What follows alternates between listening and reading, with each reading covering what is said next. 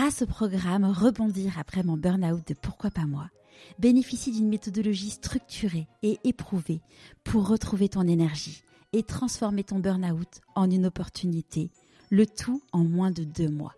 Pour en savoir plus, rendez-vous dans les notes de l'épisode.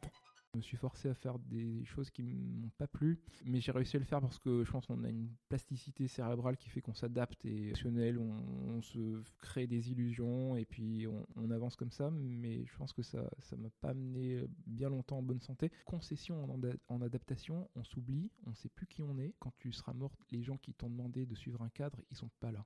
J'aimerais que toutes les personnes puissent euh, découvrir cette sensation là.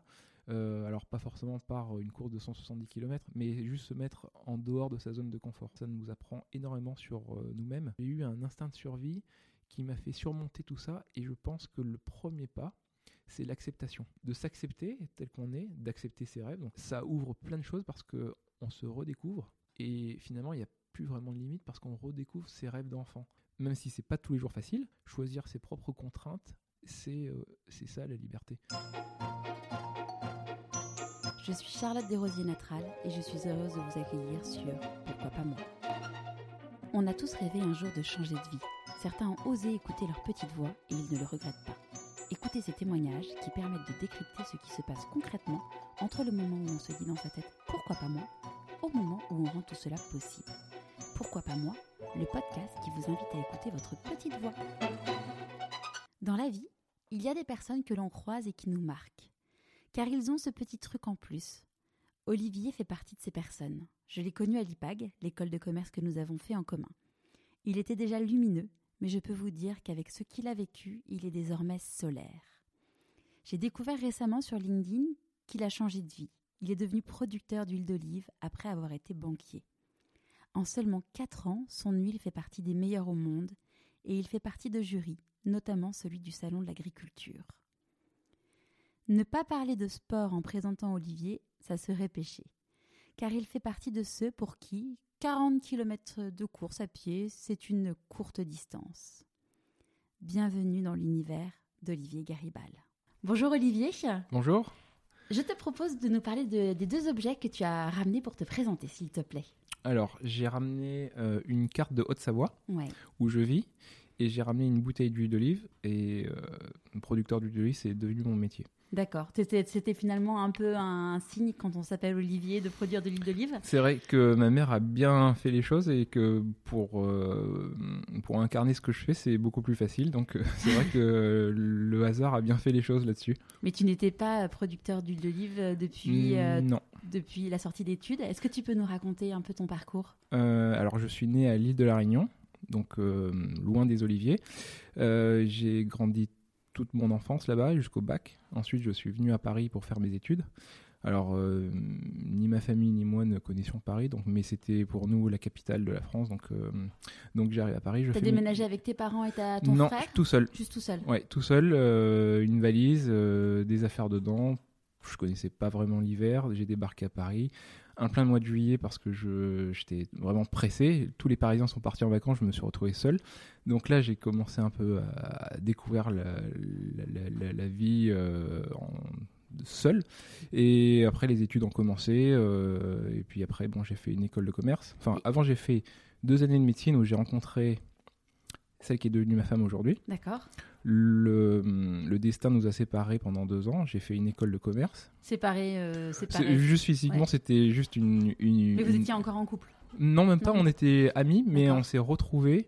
Et quand on s'est retrouvés, euh, on, a eu un coup de foudre pour la seconde fois. Donc euh, voilà. Super. Et quand tu as, déménagé, tu as déménagé à Paris, du coup, euh, tu étais un peu inquiet, tu étais excité J'étais excité. En fait, je suis arrivé à Paris. Pour moi, c'était un peu quand on quitte la Réunion, c'est on présente la métropole comme euh, le savoir, comme euh, euh, là où on apprend les choses, où tout est en avance. Et j'avoue, quand je suis arrivé à Paris, j'ai pas trouvé ça du tout plus en avance qu'à La Réunion, plus sympathique, que les gens étaient plus, évolués. Donc c'est là où j'ai commencé à, déchanter.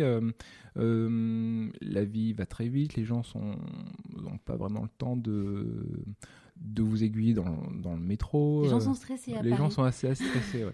Et c'est surtout en fait le manque de de lumière et le manque de verdure qui Mm. m'a un peu perturbé. Euh, voilà, à La Réunion, moi, je, je voyais euh, la montagne de chez moi, la mer en même temps. euh, je prends les baskets, j'étais dans un champ de canne à sucre en, en train de courir.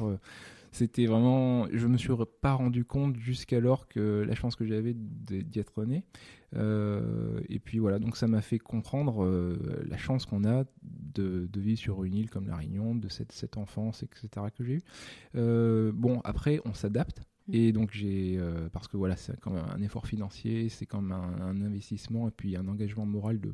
Moi j'ai décidé de, de, de- quitter la Réunion pour faire mes études, on, on m'a pas forcé et donc euh, euh, on, s'adapte, on essaie de trouver des bonnes raisons d'y être et on continue. Puis après ça m'a, c'est vrai que avec du recul, je regrette pas du tout parce que j'ai appris plein de choses et quand je, rentre à la Réunion, je suis, je suis content de mon parcours, mais c'est vrai que parfois on se dit est-ce que euh, je passe pas à côté de belles journées de sport au soleil Voilà. Donc euh, c'est hum, au début c'était oui le on entre dans la vraie vie euh, à se gérer son petit budget, découvrir. ah, On est on sort de sa zone de confort et, et finalement on apprend beaucoup sur soi, Mm. sur ce qu'on aime et sur ce qu'on n'aime pas très rapidement. Ouais. Voilà. Après je fais des études de commerce, je- les maths j'aime ça donc euh, plutôt la finance. Et il y a un côté rassurant à l'époque quand j'ai fait ça, la finance, même si au fond de moi je suis plutôt un artiste. donc euh, voilà, un artiste? Bah, j'aime le dessin, j'adore le dessin et j'aime être dehors. Ok. Euh, ce que j'aime, c'est le mouvement, c'est euh, le mouvement d'un crayon sur un papier, c'est c'est c'est l'action, c'est pas vraiment passer des heures derrière un bureau, mais il y avait ce côté rassurant qui hum, m'a fait encore hum, m'adapter. Et donc euh, voilà, bon, on je pense qu'on on- on est capable euh, de, de- de tout faire euh, en, y consacrant du temps. Donc du coup, on s'adapte et on fait les choses, euh, voilà, un peu parce qu'on est conditionné. Et pourquoi d'ailleurs médecine? Parce que Ben, parce- on est loin du dessin et du Ouais, dehors. on est loin du dessin, mais là aussi, bah, mon père était médecin. J'aimais beaucoup ce qu'il faisait Ouais. et, et j'ai un rapport au corps qui est qui, qui- qui est pour, pour moi l'épreuve du corps est assez parlante. C'est Mhm. c'est c'est alors je sais pas s'il y a un terme scientifique kinesthésique, je crois. C'est c'est quelque chose qui pour moi est est, est très important. Donc je suis sportif depuis petit. Ouais. Euh, voilà, j'aime endurer les choses au niveau corporel, c'est-à-dire l'effort. Euh, l'eff- l'effort de l'endurance euh, donc j'ai fait beaucoup de tennis beaucoup de vélo beaucoup de surf beaucoup de natation euh, la randonnée la course à pied moi je pouvais pas passer une journée sans avoir transpiré un litre deux litres et, et en fait c'est les sensations du corps en mouvement, c'est ce qui me parle. Et forcément, on peut être amené à se blesser, ça m'est arrivé. Et mon, mon père m'a réparé, je trouvais ça magique. Et Il faisait quoi ton papa? il était euh, dans la radio, donc il, il savait euh, à l'intérieur de mon corps ce qui déconnait. Et Ouais. puis, euh, bon, rien de grave, des entorses, des petits coups, etc., des tendinites. Mais et voilà, c'était, j'ai appris à comment fonctionnait le corps. Il se casse, il se répare, on repart plus fort. Et ça, c'était, voilà, je me suis pas trop posé de questions, ça me plaisait vraiment. Et ça me plaît encore aujourd'hui. Donc tu as fait tes deux premières années de médecine. J'ai, fait- ouais, j'en ai fait une. Enfin, le- le- Ouais, j'ai j'ai fait une, pro- une première année de Ouais. médecine. Euh, en même temps, je m'adaptais à cette, euh, à cette vie à Paris. Mhm. Le pro- la première année, c'est un concours. Ouais. C'est c'est vraiment, c'était vraiment dur pour moi de, de découvrir cette nouvelle vie, de me, d'être seul, de me, de, de me gérer moi-même, de Mhm. faire mes études, de comprendre la compétition dans laquelle euh, j'étais, parce que je, c'est vrai qu'en en- en étant à la Réunion, on est on n'est pas trop aguerri sur le côté compétitif au niveau des études, même si on a on n'a pas du tout de un, baccalauréat cocotier. On est vraiment assez ouais non c'est vrai qu'au niveau des études on est on est assez bien, Euh, mais c'est surtout la, vie qui est euh, qui est assez différente.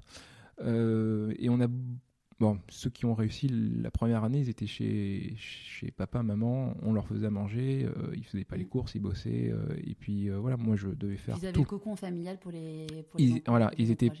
Voilà, exactement. Je pense que quand on, il faut avoir une autodiscipline assez, euh, assez forte pour se dire voilà il, faut travailler maintenant. Et puis j'avais pas de recul sur la dose de travail que je devais faire. Voilà il y a, y a, plein de choses qui ont fait que je suis j'ai pas eu le concours. Bon après c'était un concours j'étais pas mal classé mais je l'ai pas eu. On prenait 100 on était à peu près 800 voilà. Avec une grande part de redoublants bref c'était c'était pas gagné. Et en même temps ça la, ma vie à Paris m'a pas plu, donc quand je suis rentré à La Réunion pour mes études, pour euh, les vacances, euh, j'ai passé un mois de vacances. Au bout de ce mois de vacances, il fallait reprendre l'avion. Mm. Et je suis arrivé à l'aéroport. Mon oncle m'a accompagné. Et là, je lui ai dit, je peux pas prendre l'avion.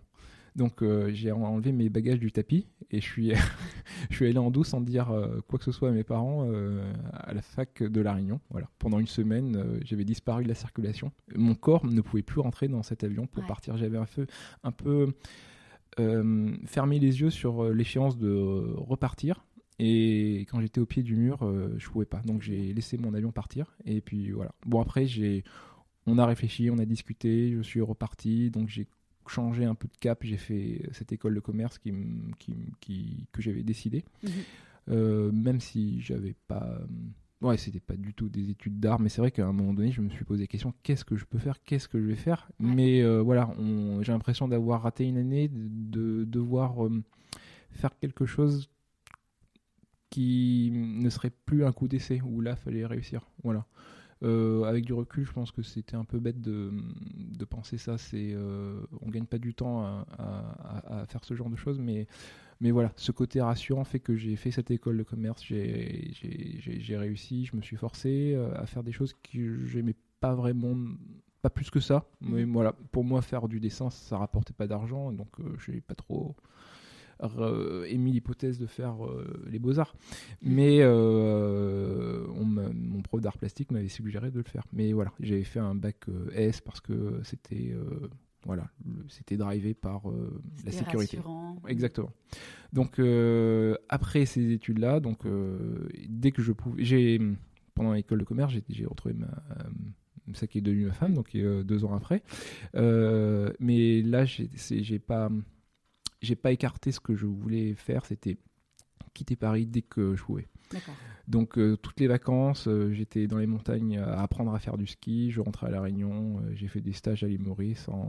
j'ai fait mm, un stage à l'île de la Réunion, six mois. Donc et ensuite quand j'ai, après cette école de commerce, j'ai fait la, la Sorbonne. j'ai fait un double diplôme en Nouvelle-Zélande. Mhm. Donc voilà, dès que je pouvais partir, je partais. Mais une fois que je suis rentré euh, et que j'étais diplômé, j'avais jusqu'alors décidé de rentrer à La Réunion, terminer euh, l'histoire euh, européenne. Et je me voyais pas dire à, ma copine euh, c'est fini, merci pour toutes ces années de patience, je rentre.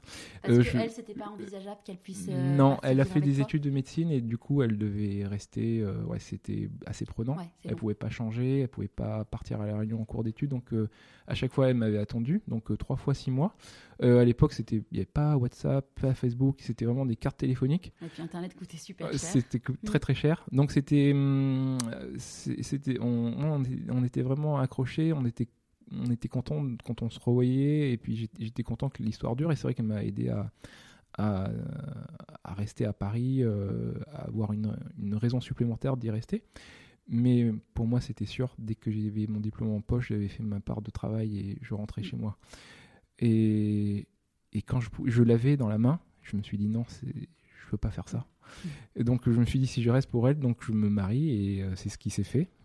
Et donc elle a fait son internat à Tours. Donc là, dès qu'elle était à Tours, j'ai travaillé dans, l'audit euh, chez Ernst Young et euh, voilà, au bout de trois ans, je me suis dit je te rejoins à Tours parce que Paris, je ne peux plus. Je suis arrivé à Tours et là, c'était le plat pays. Alors Tours, j'ai bien aimé parce que c'était une ville euh, de taille humaine, mais euh, pas de relief. Et j'avais l'impression d'étouffer. Donc euh, je suis retourné à Paris. Pendant combien de temps t'es resté à Tours avec elle Deux mois. D'accord. Ou un mois. Donc c'est vrai que là, je me suis dit, bon, il y, a quelque chose qui... Je, me rends compte de ce qui me manque. moi, je voulais de la montagne, je voulais, un, je voulais vivre dans un, terrain de jeu. Un terrain de jeu qui me parle et qui me rappelle ce que j'ai vécu euh, à La Réunion, c'est-à-dire euh, des montagnes, un point d'eau, que ce soit un lac euh, ou la mer. J'avais un vélo de montagne à Tours, je, je, pensais que c'était facile d'y aller, mais en traversant de Tours aux Alpes, c'est compliqué de le faire tous les week-ends, donc euh, je me suis dit, bon, euh, finalement, de Paris, c'est plus facile. Donc, je suis retourné à Paris. J'ai travaillé chez BNP Paribas pendant 5 ans euh, sur, euh, voilà, sur des grands comptes, des choses assez intellectuellement stimulantes. Mais euh, voilà, tous les soirs, je prenais le train et j'allais dans la forêt de Meudon et je courais deux heures. Je rentrais la nuit. Et quand je rentrais la nuit, là, j'étais, j'étais content. Mm. Euh, donc, je me suis dit, bon, cette vie, euh, elle est un peu spéciale quand même parce que je pense que je suis pas à ma place.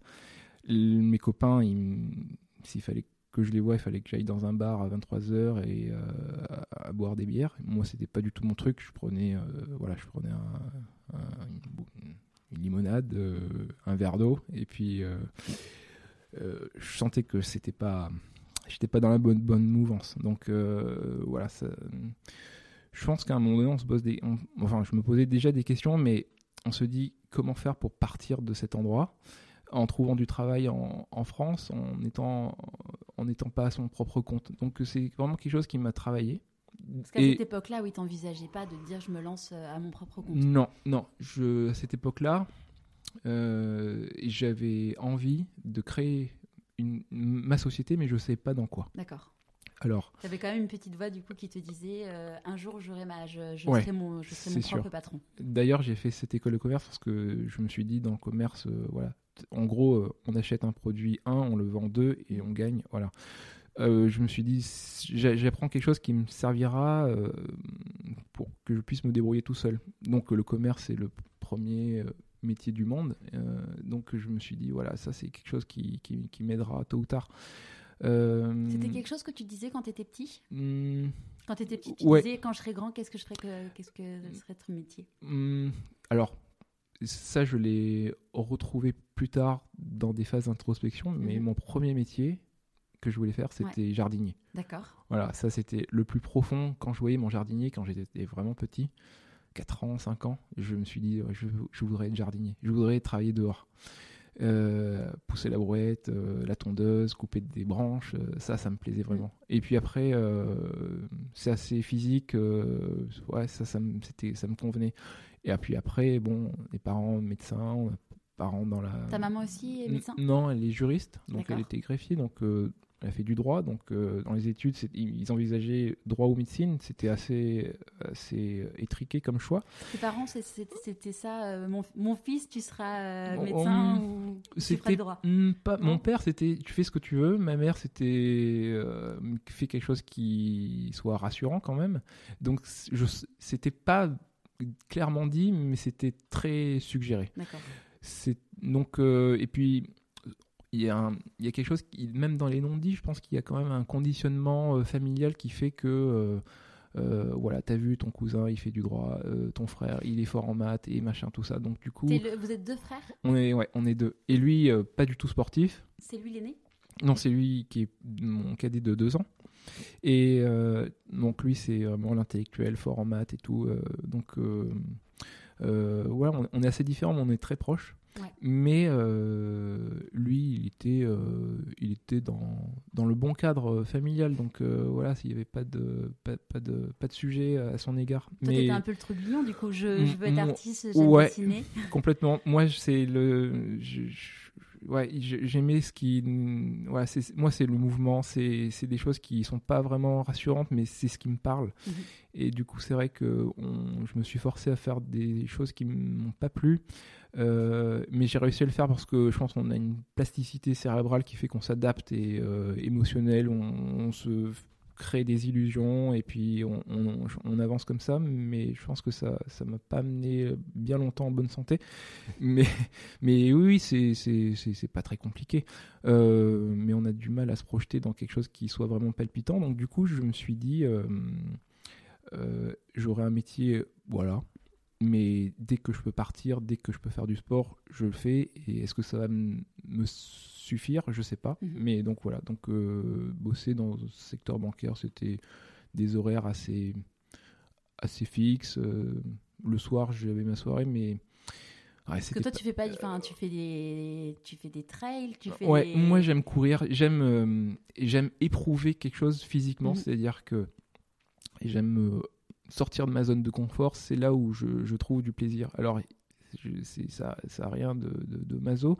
C'est non, mais c'est vrai que euh, je me sens vivre quand je, je, je viens d'avoir couru deux heures et que voilà, ça, j'ai les muscles un peu fatigués. Euh, j'ai l'impression d'avoir fait quelque chose. Voilà. La plus euh, belle prouesse physique que tu faite, c'était quoi? Hmm, Je pense que c'était le Tour du Mont Blanc, donc l'UTMB, c'était il y a deux ans. Le Tour du Mont Blanc, c'est une course de 170 km. Euh, j'avais fait avant le Grand Raid de la Réunion, donc euh, c'est la traversée de l'Is qui fait 170 km aussi, 10 000 mètres de dénivelé sur les deux, les, deux courses. Euh, je choisis l'UTMB parce que j'ai eu un problème de chaussures qui m'a fait perdre mes capacités de courir. Donc au bout de la mi-parcours, j'ai dû marcher. Hum, marcher à peu près 70 km, c'est assez assez long, avec des douleurs surtout. Mais je voulais pas lâcher. Euh, et, et, donc du coup, j'ai passé des caps euh, de des, caps euh, de manteaux qui, m'ont fait finir cette course. Donc je suis vraiment, j'ai puisé vraiment très très loin dans mes réserves pour pouvoir la finir. Et puis il y avait ma femme qui était là aussi au bon moment où je voulais vraiment abandonner. Donc ouais, cette, cette, course m'a marqué parce qu'elle était difficile et c'est pas passé comme prévu. J'ai fait 33 heures, donc c'était vraiment, euh, je pense que ouais, c'est un très bon temps. Pendant 33 mm. heures, tu, tu cours et après tu marches? Je cours euh, dans toutes les descentes, sur tous les plats. Et dans les montées, on marche, euh, on marche bien, assez vite. Ma, question va paraître bête parce que je suis. Euh, tous les gens qui me connaissent euh, savent que je suis pas du tout sportive. J'ai fait le Marseille-Cassis. J'ai un peu l'impression d'avoir fait les JO. je l'ai fait une fois dans ma vie et c'est tout. C'est bien un bon début.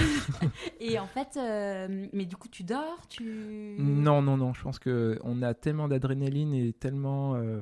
voilà, on, a envie d'être là. C'est pas pour dormir. alors, je connais des, des copains qui courent et qui font une course de 70 km, qui, font une petite sieste. Moi, c'est pas vraiment mon truc. Moi, j'aime le mouvement, j'aime. Je, crois que sur le Grand Raid où j'ai mis 40 heures, j'ai dormi peut-être 10 minutes, mais euh, j'avais, surtout que moi je dors, je cours mieux quand c'est la nuit. D'accord. Donc sur toutes ces courses euh, où j'ai couru deux nuits dehors, euh, sur ces deux courses-là, les phases où j'étais le plus rapide, c'était pendant la nuit. D'accord alors je, pense que c'est parce que je suis vraiment euh, dédié à ce que je fais. Je suis pas parasité par euh, le paysage, par euh, les gens autour.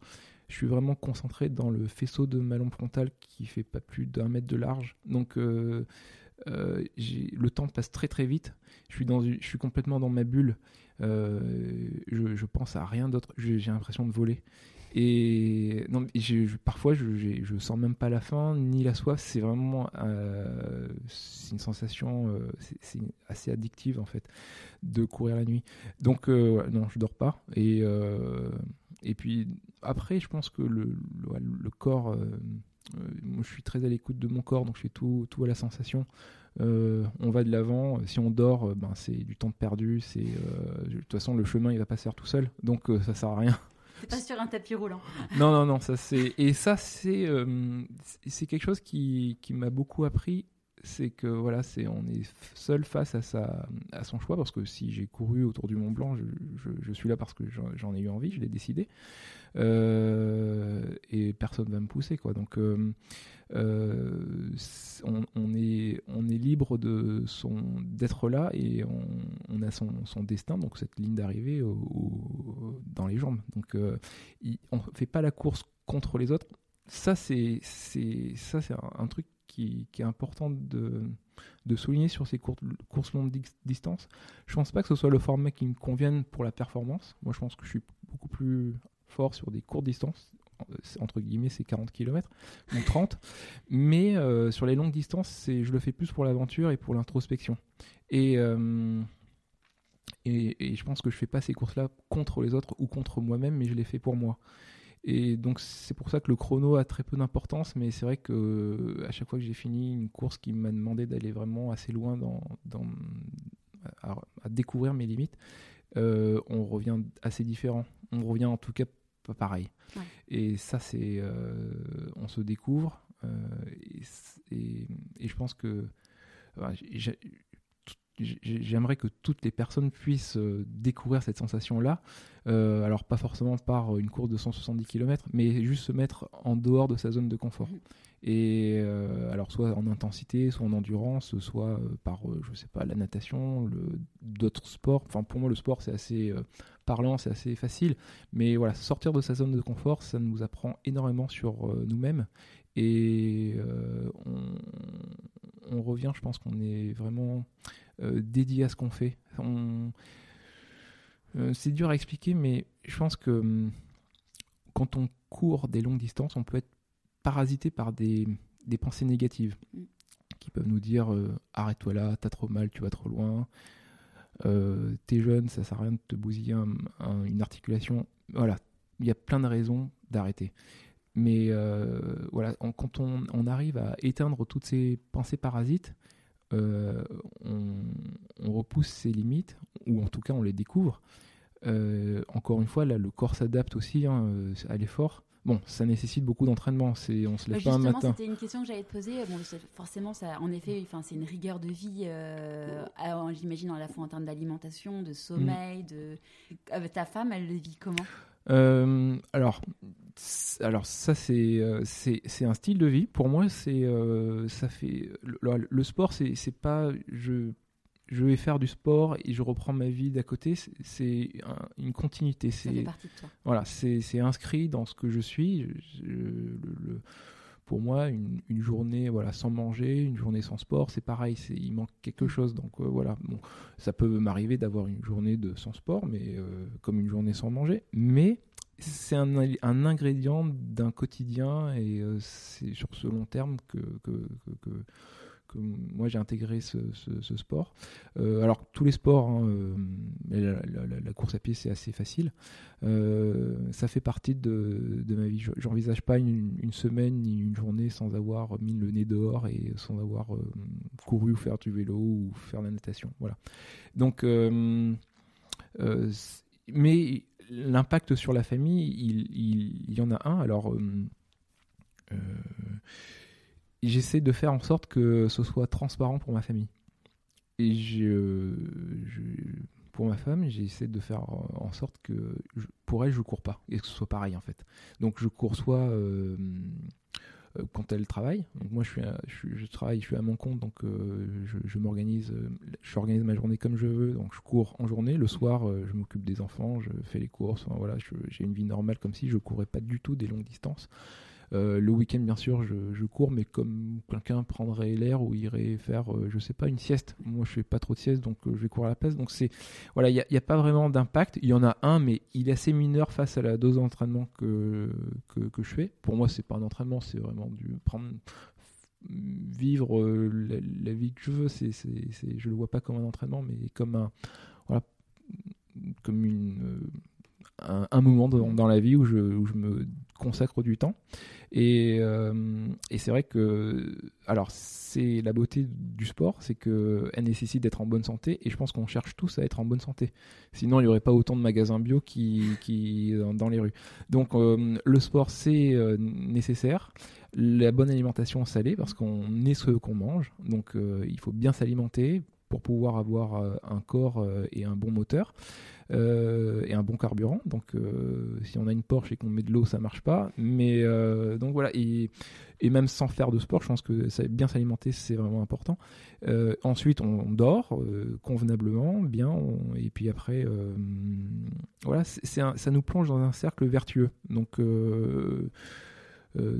tout, ça, c'est aussi une continuité, c'est lié. Alors, euh, quand on met le, doigt là-dedans, euh, on, voit rapidement les effets euh, de courir sur, au niveau cardiaque, au niveau du sommeil. Moi, je, dors, je m'allonge, je dors en, je pense qu'en 30 secondes, ça y est, je, suis parti, je, je, cogite pas vraiment. J'apprends à m'alimenter. Donc je, me renseigne sur les aliments, donc je, découvre les impacts des aliments sur le corps, euh, ceux qui sont bons, ceux qui sont moins bons, ceux qui nous réussissent, ceux qui ne nous réussissent pas. Donc on, apprend énormément de choses et c'est vrai que la base de la vie c'est manger. Euh, mm. Enfin voilà, on a été, on est ce qu'on est, mais par l'évolution, on, est né pour courir. Euh, on court pour s'alimenter. Moi, je perpétue juste euh, ce, ce, ce pour quoi on est fait. Quoi. Mhm. Voilà, c'est tout. Donc là, tu, tu travailles chez BNP et en fait, euh, un jour, alors tu vas nous raconter pourquoi, tu te dis euh, j'ai envie euh, de me lancer, d'acheter un, petit domaine d'huile de, qui produit de l'huile d'olive. Voilà, alors je, je travaille chez BNP, je, mon frère travaille à Hambourg, ma mère vit à l'île de la Réunion, mes parents vivent à l'île de la Réunion, donc et puis j'ai de la famille qui vit, qui vit en Grèce, un, an- une partie de ma famille. Donc du coup, euh, moi petit, j'avais vu Le Grand Bleu avec mon père pendant une semaine, ça passait au cinéma et il m'a traîné tous les soirs. Pendant allez, six soirs, j'ai vu Le Grand Bleu en boucle. Ça m'avait vraiment marqué parce que j'ai- j'aimais beaucoup la plongée, j'aimais beaucoup la- l'eau, donc je, faisais- je fais de la plongée depuis petit, euh, de l'apnée, la plongée, voilà, je, c'était... C'est parce que, vous, parce que vous étiez fans tous les deux? C'était quoi On la est- démarche d'aller le voir ben- pendant... Ben oui, on était euh, fans tous les deux. Ce, film encore, je, le- je le regarde euh, sans coupure entièrement. C'est un des films qui m'a marqué. euh, c'est un, un- voilà, c'est euh, la plongée, on est dans son monde. euh, Il y, a, des à côté pour, il y a le yoga, il y a la respiration, il y a le calme, il y a, tout plein de choses qui fait que ce sport est assez hum, euh, mystérieux, intrigant. On se concentre sur soi, on essaye de contrôler son rythme cardiaque. Donc on prend contrôle sur soi et ça c'est hum, voilà on se découvre et ça m'a vraiment plu. Donc le, après le paysage était beau et j'étais en France pour faire mes études. Je me suis dit allez il faut que je découvre la Grèce donc je suis allé voir la Grèce. Je me suis dit il faut que je retrouve cette île. Euh, je l'ai découverte après mais voilà j'avais euh, un, un penchant pour euh, en Europe en tout cas pour une terre en Grèce. Au même moment, pendant mes études, j'apprends que j'ai de la famille là-bas euh, et avec mon frère, on fait de l'huile d'olive euh, par tradition. Euh, moi, j'adore Pourquoi m'alimenter. par tradition Les, alors, en- en- notre famille est, euh, voilà, en Grèce, en Grèce euh, fait. Alors, ils sont nés en Grèce, euh, donc euh, nés à l'endroit où, où nous on a acheté notre livret. Donc c'est c'est dans le sud du Péloponnèse, près d'une ville qui s'appelle Kalamata. Mhm.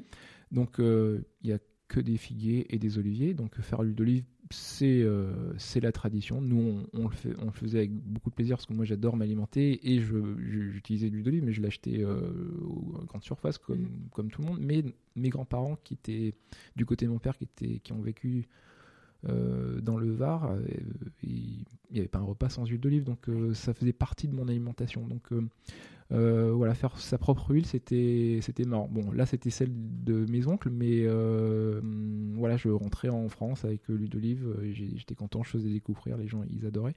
Et puis un jour, je me suis dit avec mon petit frère, tiens, on, on- on réunit nos économies, on achète un petit terrain qui était voilà 600 mètres carrés, pas très cher, mais on fera notre huile d'olive. C'est- notre trait d'union euh, euh, entre nous, sachant qu'on vit assez loin Mhm. les uns des autres et c'est un lieu de rencontre. Donc euh, C'était en quelle année? c'était en alors 2009, de, 2007, vers vers, ces, vers ouais, vers là, je crois. D'accord. Je- je- je- T'étais Je- où à ce moment-là? T'étais à la BNP euh, J'étais à la BNP. Ouais, c'est marrant parce que je t'expliquerai après. J'ai eu un événement, mais euh, les, ce qui s'est passé avant cet événement, j'ai plus trop de mémoire. D'accord. Donc euh, j'ai donc voilà, je suis j'ai cette oliveraie là. euh, je fais de l'huile d'olive. Donc là, tu, c'est, vous avez de l'aide sur place pour parce que vous, tu, tu vis à Paris, ton frère à Hambourg. Oui, alors je- le, le- nous c'est tout simple. hein. On, on- on a découvert, on, on découvre ce qu'on fait en faisant. Donc Ouais. euh, on a le livret, c'est le système D. euh, Quand on n'est pas là, il se passe rien. Quand on est là, euh, on récolte. On sait que on- voilà, il y a une date de récolte, donc on y est. Les olives sont matures, on récolte, on va au moulin, on fait presser. On achète un fût parce qu'on ne veut pas la mélanger aux autres, on veut vraiment notre produit, donc euh, on met dedans et puis après on remplit des bouteilles à la coopérative et puis voilà.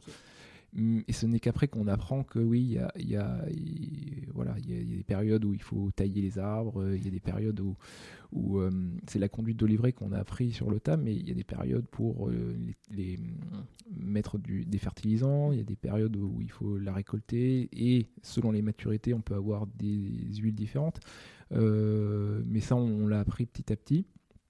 Mais, Comment euh, vous l'avez appris? Vous vous êtes formé? on- oui, alors euh, on- je me suis formé avec mon petit frère, avec euh, avec Alexandra Gauquelin-Rocher, qui est une oléologue, qui est qui son, son, métier est le fruit aussi d'une reconversion parce qu'elle avait une, son entreprise à, à, Paris dans la communication. Et elle a été passionnée par un voyage dans les Pouilles par l'huile d'olive et donc du coup elle, elle, en a fait sa, sa formation. euh, de oléologue et elle forme des, euh, des amateurs. Donc nous, on s'est formé auprès d'elle, auprès de Cécile de Galliard aussi, qui, était, qui est une oléologue diplômée d'une université de Rouen en Espagne sur l'huile d'olive. Et, euh, et donc c'est deux références en France sur l'huile d'olive. Donc c'est auprès d'elle qu'on s'est formé. Et, à partir de quand vous vous êtes formé alors? On s'est formé au bout de la sixième année, après qu'on ait commencé à faire notre propre huile. Euh, on s'est formé, mm, ouais, cinquième année, parce qu'on s'est formé euh, quand j'ai décidé que ce, faire de l'huile d'olive, ça serait mon métier. Je me suis dit là. Justement, quand est-ce que tu t'es dit que alors, ça, euh, allait être ton métier?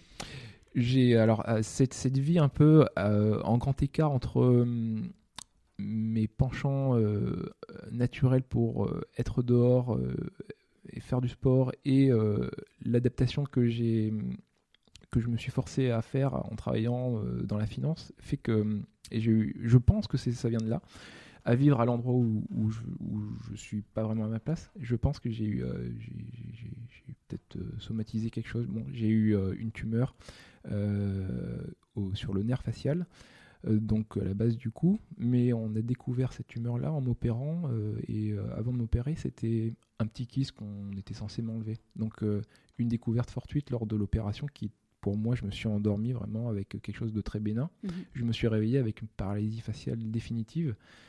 Et on me l'a annoncé au réveil comme ça. Euh, bon, ça s'est pas passé comme prévu, désolé. Vous avez une paralysie faciale définitive parce que c'était pas un kiss, c'était une tumeur que vous avez eue. Donc on est en train de faire des analyses pour voir si c'est une tumeur euh, bénigne ou maligne.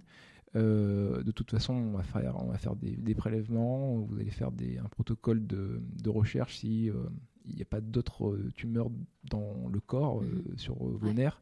on pense à telle maladie, à telle, à, ci, à ça. Donc voilà, là, la vie, elle change brusquement parce que je, je courais déjà des, des, distances convenables. Je prenais de faire une course à La Réunion de 70 km. J'étais vraiment.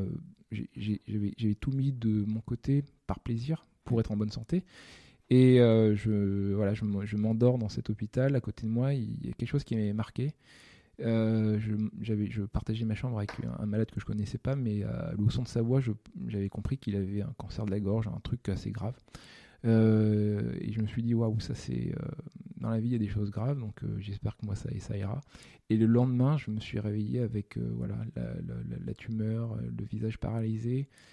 Quelque chose, bon, dans l'échelle de valeur, je c'est peut-être pas vrai de façon absolue, mais dans la mienne, je me suis dit, voilà, en une nuit, euh, mon cas est devenu plus grave que le sien.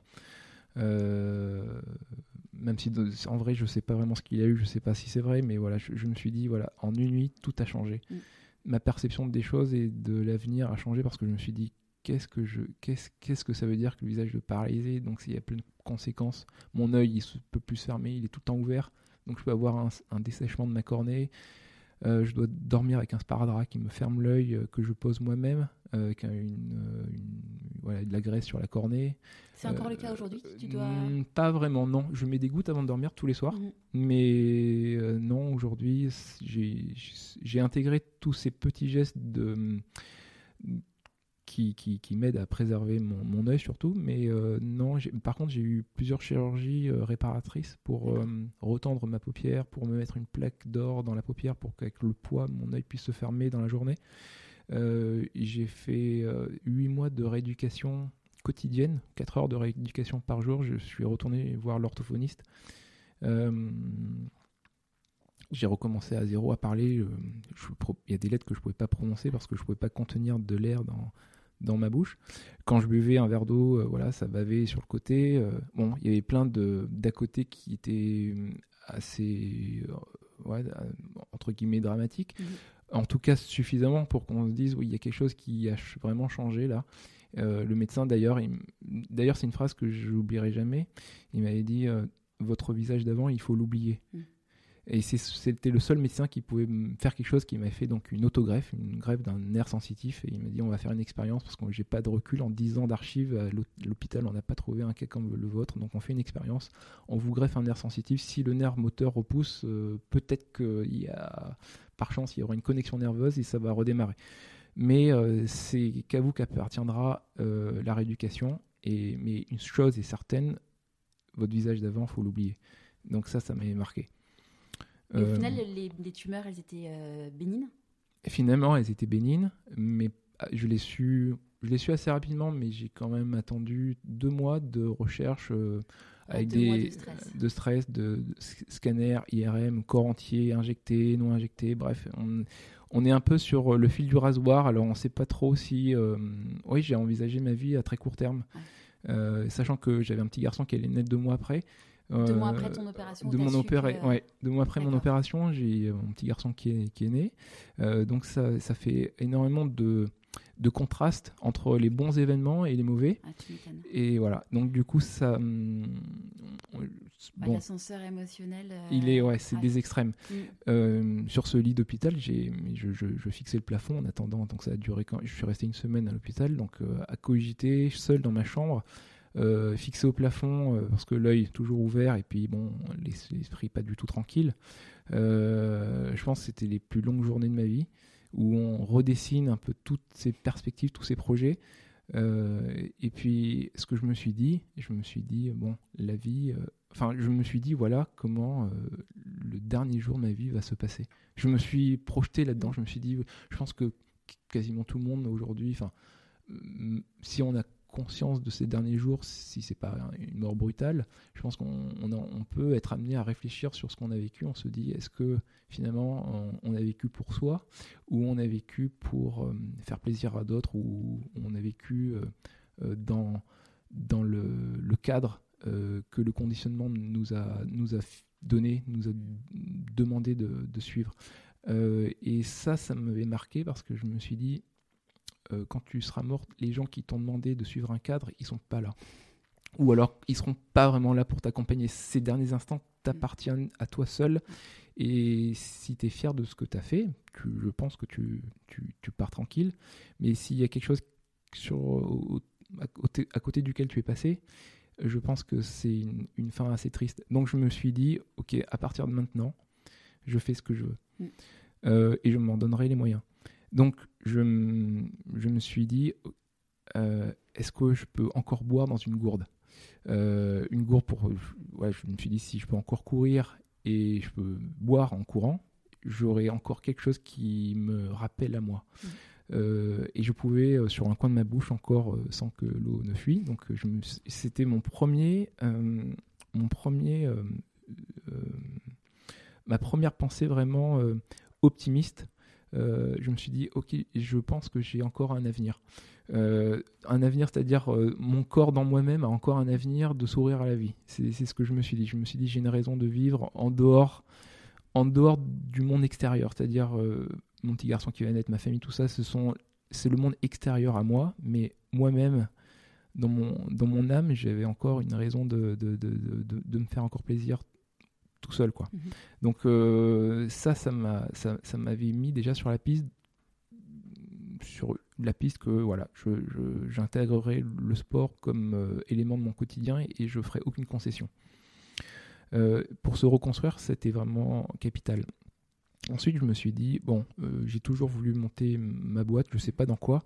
Et ce projet d'huile d'olive avec mon frère était là, je me suis dit, mais voilà, je, moi, ce que j'aime, c'est le concret. Je vendais des produits financiers, euh, des produits un peu abstraits, euh, auxquels moi-même j'y croyais pas parce que ça me plaisait pas. Euh, mais là, c'est une bouteille d'huile sur la table, on la goûte ensemble. Si tu aimes, tu la prends. Si tu n'aimes pas, tu la laisses. Et puis voilà. Donc ça, ça m'avait vraiment plu. Et hum, je me suis dit, bah, je, ça sera mon métier. je, vais, je, je, vais, je vais être producteur d'huile d'olive. Donc je vais apprendre à me former parce que je ne veux pas le faire comme ça au hasard être autodidacte euh, un peu, mais je me suis vraiment entouré des références. Euh, alors, j'ai pas fait exprès de trouver ces personnes-là, donc Cécile et Alexandra. J'ai envoyé une huile d'olive à Cécile en pense, sur un Google oléologue. Mhm. Je suis tombé sur elle, je la connaissais pas, je lui ai envoyé. Elle m'a rappelé, elle m'a dit Est-ce que ton huile, je peux l'utiliser pour faire un concours? Là, je me suis dit donc elle est bonne. Elle m'a dit Voilà, elle est excellente, équilibrée, etc. Je me suis dit donc on a un bon, un, un bon départ. Et euh, quand, quand j'ai eu ce verdict et que j'ai compris après qui c'était, que c'était vraiment une référence, je me suis dit Ok, donc euh, le- le- le- l'horizon s'est ouvert. Je me suis dit, euh, je, suis, je suis dans les bons starting blocks, j'ai pris un bon départ et, euh, et fonce. Il y a Donc là, tu étais encore chez BNP J'étais en- chez BNP en congé maladie Ouais. et, euh, et j'étais encore à Paris.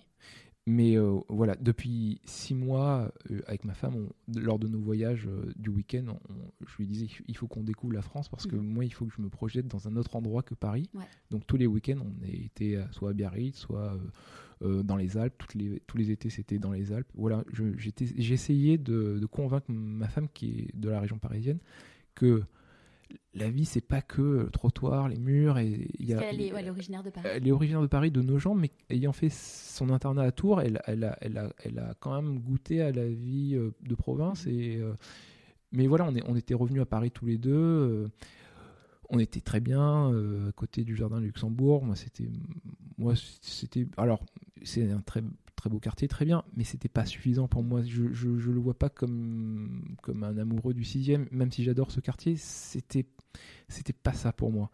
Donc, euh, on découvrait la métropole et euh, donc j'avais mis une croix sur euh, l'île de la Réunion, bien sûr. Et, et voilà. Mais l'effet déclencheur, ce qui nous met sur le, en mode rêve et mode action, euh, on n'en avait pas vraiment un. C'était oui, quand on aura des enfants, quand on aura ci, quand on aura ça. C'était toujours. euh, on n'a pas encore les planètes alignées pour le faire.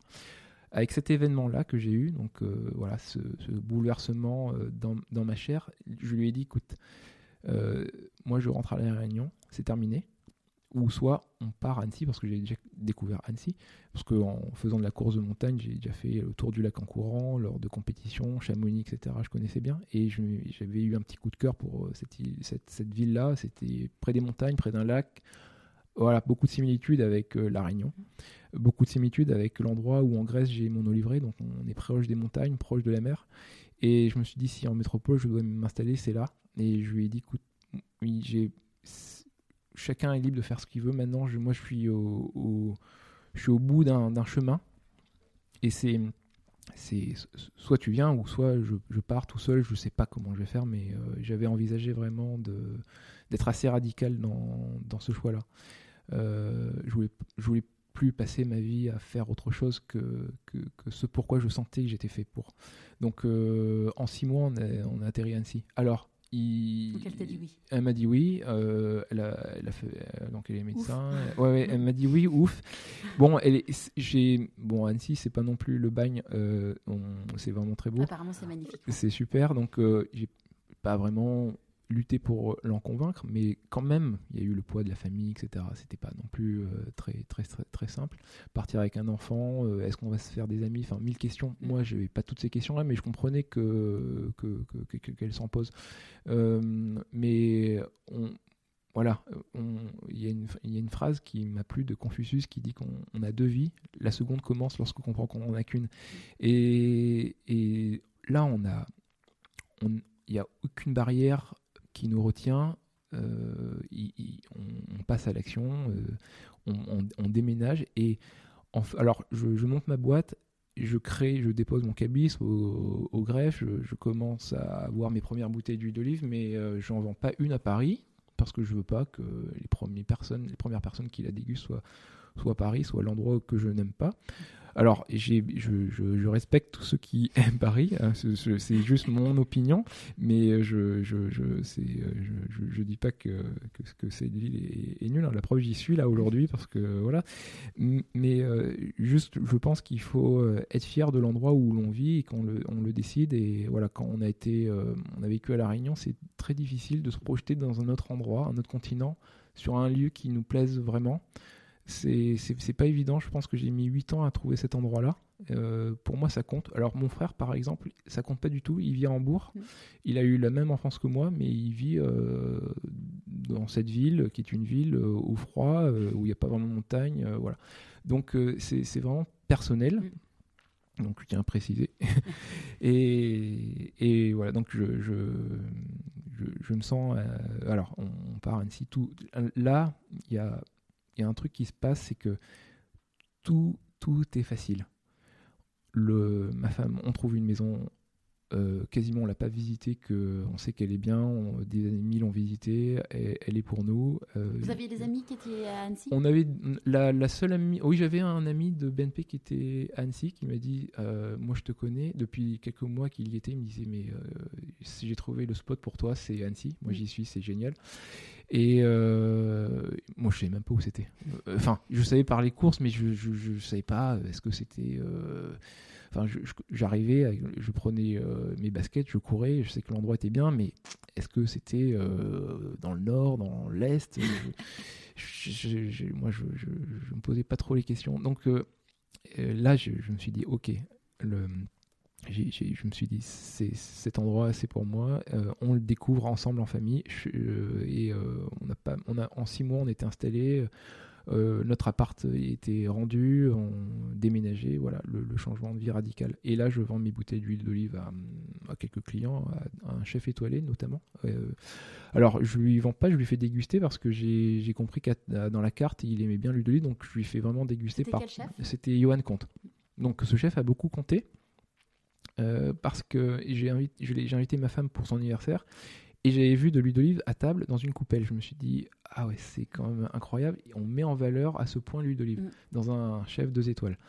Et euh, je me suis dit, alors j'étais, euh, j'étais quand même pas tranquille pendant tout le dîner parce que j'avais qu'une idée, c'était que cette huile un jour devienne la, soit, la mienne. Voilà, donc euh, j'étais omnubilé par ça. Donc à la fin du repas, je, discute avec lui, je lui dis, je, je fais de l'huile d'olive, est-ce que ça vous intéresse de la goûter? Donc il me dit ok. Alors le lendemain, je lui dépose et en deux semaines après, je me retrouve dans les cuisines et euh, il me prend comme huile pour euh, la cuisson. Génial. Bon, huile cuisson, c'est génial. C'est déjà un pied dedans, mais c'est voilà. Mais c'est mais là, il, voilà, c'est une petite victoire. Mm. Euh, là, les perspectives au niveau au niveau de mon entreprise, elles commencent à. Je me suis dit si, si ça marche chez lui, ça doit marcher mm. chez d'autres. Euh, mais voilà, moi, je, depuis, euh, depuis que j'ai créé ma société, j'ai, je, je, vois que les faces euh, positives de la vie. j'ai complètement occulté les éléments négatifs, les pensées parasites, tout ça. C'est, aussi un, un, travail sur soi qui est important. moi, je l'ai fait parce que ça m'a aidé à, traverser ma rééducation hein, qui était vraiment lourde. Je, je, pense que si on a des, des, des idées pessimiste, on n'avance pas d'un cheveu. Je pense qu'il faut vraiment être, avoir un esprit très très optimiste. Et l'idée de quitter Paris, pour moi, c'était d'être dans ma seconde vie, de tout réinventer, de tout décider. C'était euh, ouais, c'était vivre un rêve.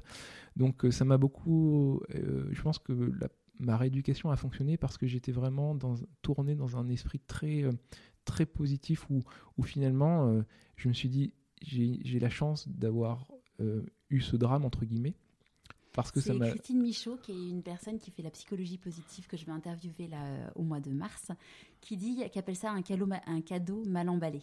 Oui, mm. c'est vrai, c'est bien trouvé. Mm. c'est exactement ça. Alors je, me suis, j'ai, je me suis jamais dit quelle tristesse, ta vie est fichue, etc. C'est terminé. Euh, euh, tu disparais aux yeux des autres parce que les gens ils me regardaient avec un drôle les gens qui me connaissaient mon visage était assez défiguré et, euh, voilà le visage c'est une carte d'identité c'est assez mm. important j'aurais pu me mettre en marge et, et, et, déprimer et alors que là pas du tout j'ai eu un instinct de survie qui m'a fait surmonter tout ça et je pense que le premier pas c'est l'acceptation alors dans le changement de vie, il y a eu cette première phase qui était vraiment importante, le travail sur soi, c'est de s'accepter. J'avais pas le choix, mais euh, de, le dire, c'est un, un élan vers la guérison. Tu t'es fait aider? Oui, j'étais. Alors, je me suis fait aider par une orthophoniste qui est une référence. Euh, mais sinon, je me suis, au niveau euh, psychologique, je mhm. me suis pas fait aider. Et c'est là, je pense qu'une lacune dans le côté médical, c'est que l'annonce de ce que j'avais eu était assez brutale parce qu'elle était plutôt légale, mais elle n'était pas prise avec des pincettes. Mhm. Euh, l'orthophoniste, elle était très bien, elle me donnait des perspectives de guérison, mais pas une prise en charge psychologique. Mais quand on vous dit d'oublier votre visage et de tout réinventer, c'est quand même assez lourd. Mm. Du coup, j'avais le sport qui m'a vraiment aidé. Donc, je me suis, euh, euh, je me suis aidé tout seul. En fait, le sport m'a aidé. C'est-à-dire que je me suis dit, ok, euh, si un jour mon visage rebouge, je vais le sentir. Donc, je veux tout ressentir. Je me suis mis à courir sans chaussettes en plein hiver. Je voulais, J'aurais pu aller pieds nus, mais c'était pas dans mon idée d'être à ce point radical. Mais euh, sans, courir sans chaussettes, ça permet de mieux sentir les choses. Je courais, euh, je faisais des boucles de 2 heures, 3 heures. Je courais en ressentant chaque pas, en étant vraiment conscient. En, je cours en pleine conscience. Voilà ce qu'on dit aujourd'hui dans, dans, dans, le yoga, mm. dans, dans ces, ces éléments de développement personnel, c'est euh, être en pleine conscience dans l'instant présent. Je pense que ça, ce sont des étapes clés qui m'ont aidé. Et la course à pied, c'est un terrain d'illustration de ces, de ces outils-là de développement personnel, d'être concentré sur soi. Donc, ne plus se focaliser sur le monde extérieur, mais sur son monde à soi, d'être champion du monde de son propre monde de s'accepter tel qu'on est, d'accepter ses rêves. Donc là, j'ai, en courant, donc il y a beaucoup de moments face à soi-même et d'introspection. Donc on se dit voilà, je suis libre de tout réinventer. Qu'est-ce que je veux être euh, en dehors de tout le conditionnement que j'ai complètement sorti de mon esprit et dont été conscient? Donc je, me suis dit voilà, je veux être jardinier. Et producteur d'huile, c'est quelque part jardinier. J'aime le dessin. Donc euh, l'olive sur ma bouteille, je l'ai dessiné avec des crayons de couleur que j'ai ah, acheté euh, pour mon petit garçon. Hmm. Donc j'ai dessiné le logo euh, de, de, ma société. qui s'appelle Chris, Chris and Olive Voilà, Chris et Olive, c'est mon frère, c'est Christophe, moi c'est Olivier. Donc euh, là, tu en parlais juste avant l'interview, l'entourage. Hmm. mon frère qui vivait loin de moi, c'était le trait d'union entre, entre nous. Donc je l'ai mis dans l'aventure. Donc c'est le, le, le, nom Chris et Olive, c'était assez évident. Pourtant, on a trouvé des noms un peu génériques etc. Mais ça sonnait pas vraiment nous. Donc on s'est pas caché derrière une marque euh, générique, un, nom un peu, un peu sorti de nulle part. Donc Chris Olive, ça nous représentait. Euh, je me suis dit, c'est quoi? Qu'est-ce qu'il y a là-dedans? Il, il y a, de l'huile d'olive. Donc je dessine une olive.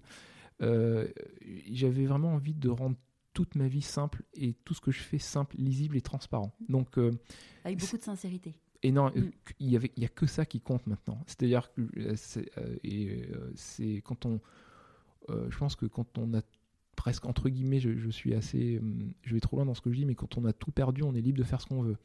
Donc c'est un peu dans cet esprit-là, je me suis dit voilà, j'ai perdu euh, mon identité, mon visage d'avant, je dois tout refaire, donc je le refais tout avec sincérité, d'abord envers moi-même et, et, et envers les autres. Mais ce que je me dois à moi aujourd'hui maintenant, c'est d'être, euh, de m'accepter et d'être sincère envers moi-même. C'est-à-dire, ok, je ne veux plus être là où je suis, donc je veux partir.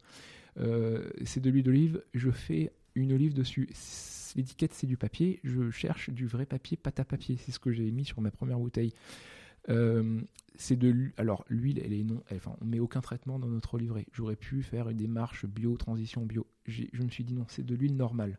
Il n'y a pas de label. On, on, la prend parce qu'on l'aime et pas parce qu'il y a des euh, logos ou des labels. Donc euh, pendant longtemps, enfin c'est la première année au bout de 5 ans que j'ai mis le logo AOP sur ma bouteille qu'il est depuis longtemps. Donc euh, et bio, je ne sais pas si je le fais, mais il n'y a aucun traitement. Il y a le soleil, la pluie qui, qui, qui, nourrissent mes oliviers, c'est tout. Mais notre démarche, c'est vraiment d'être dans le vrai, dans le concret, mmh. et, et d'enlever tous les filtres et d'être sans concession sur ces principes-là. Euh, voilà, de, vivre sans filtre, c'est d'être euh, euh, mis à nu. j'accepte mon visage, j'accepte ma rééducation, de reprendre tout à zéro, de, de plus envie de faire de la finance, d'être de voilà, d'être un jardinier de l'huile d'olive. Je, je, je, veux faire du sport. Je fais comprendre à mon entourage que c'est c'est pas prendre l'air, c'est pas comme quelqu'un qui se réveille à alors, j'ai aucune critique encore vers les gens qui, à 16 ans, se disent Allez, je, fais du sport parce que j'ai pris un peu de poids. Moi, c'est inscrit dans mon besoin vital depuis petit.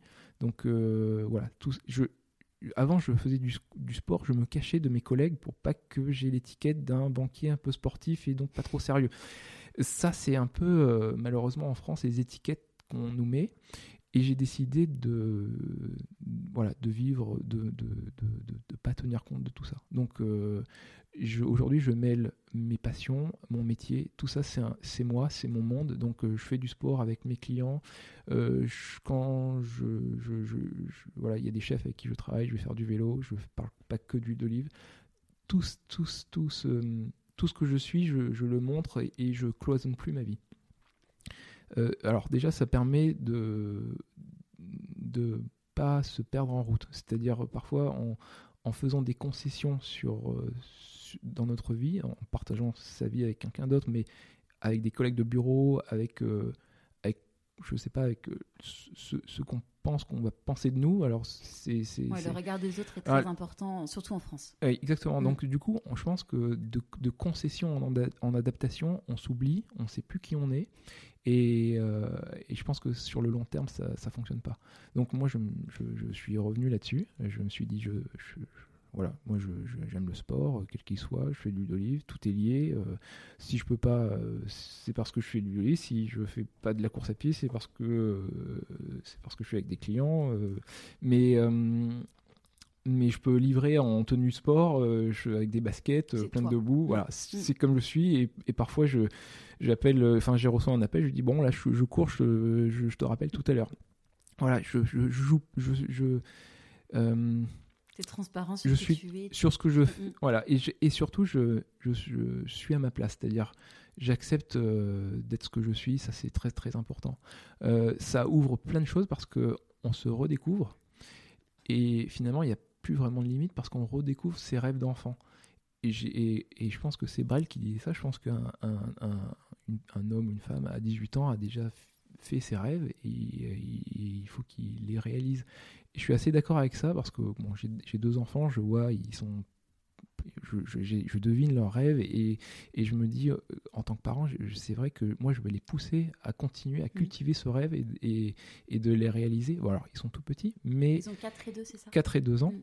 Alors, en les observant beaucoup, ça, ça m'apprend beaucoup sur moi-même et, je me projette sur l'enfant que j'étais. Je me suis dit, c'est vrai que je pense qu'on ne peut pas faire on peut pas réaliser mieux que, que les choses qu'on aime faire et ce pourquoi on, on, est fait, mais depuis tout petit. Je pense qu'à 6 ans, on, on est quasiment déjà, euh, on, a, déjà tracé un peu les grandes lignes de ce qu'on aime et, je pense que euh, on a le temps d'évoluer. Alors s'accepter, c'est c'est pas être fataliste sur sa condition. Je pense qu'on peut s'accepter et avoir envie d'évoluer, de changer, mais au moins on mesure mieux le point de départ. Mm. Et ne pas se prendre pour un autre, c'est euh, aussi un élément très important. Donc moi, par exemple, je, me suis dit, voilà, je, je, suis ce que je suis. Euh, euh, mon frère, il est ingénieur chez EDS, très bien. Moi, je suis producteur du livre, c'est très bien, c'est pareil. Et, et voilà, c'est parti. Et, euh, et, je... pense que c'est important ce que tu dis d'écouter, de regarder les enfants. Moi, c'est un, truc, c'est un parallèle que je prends assez souvent.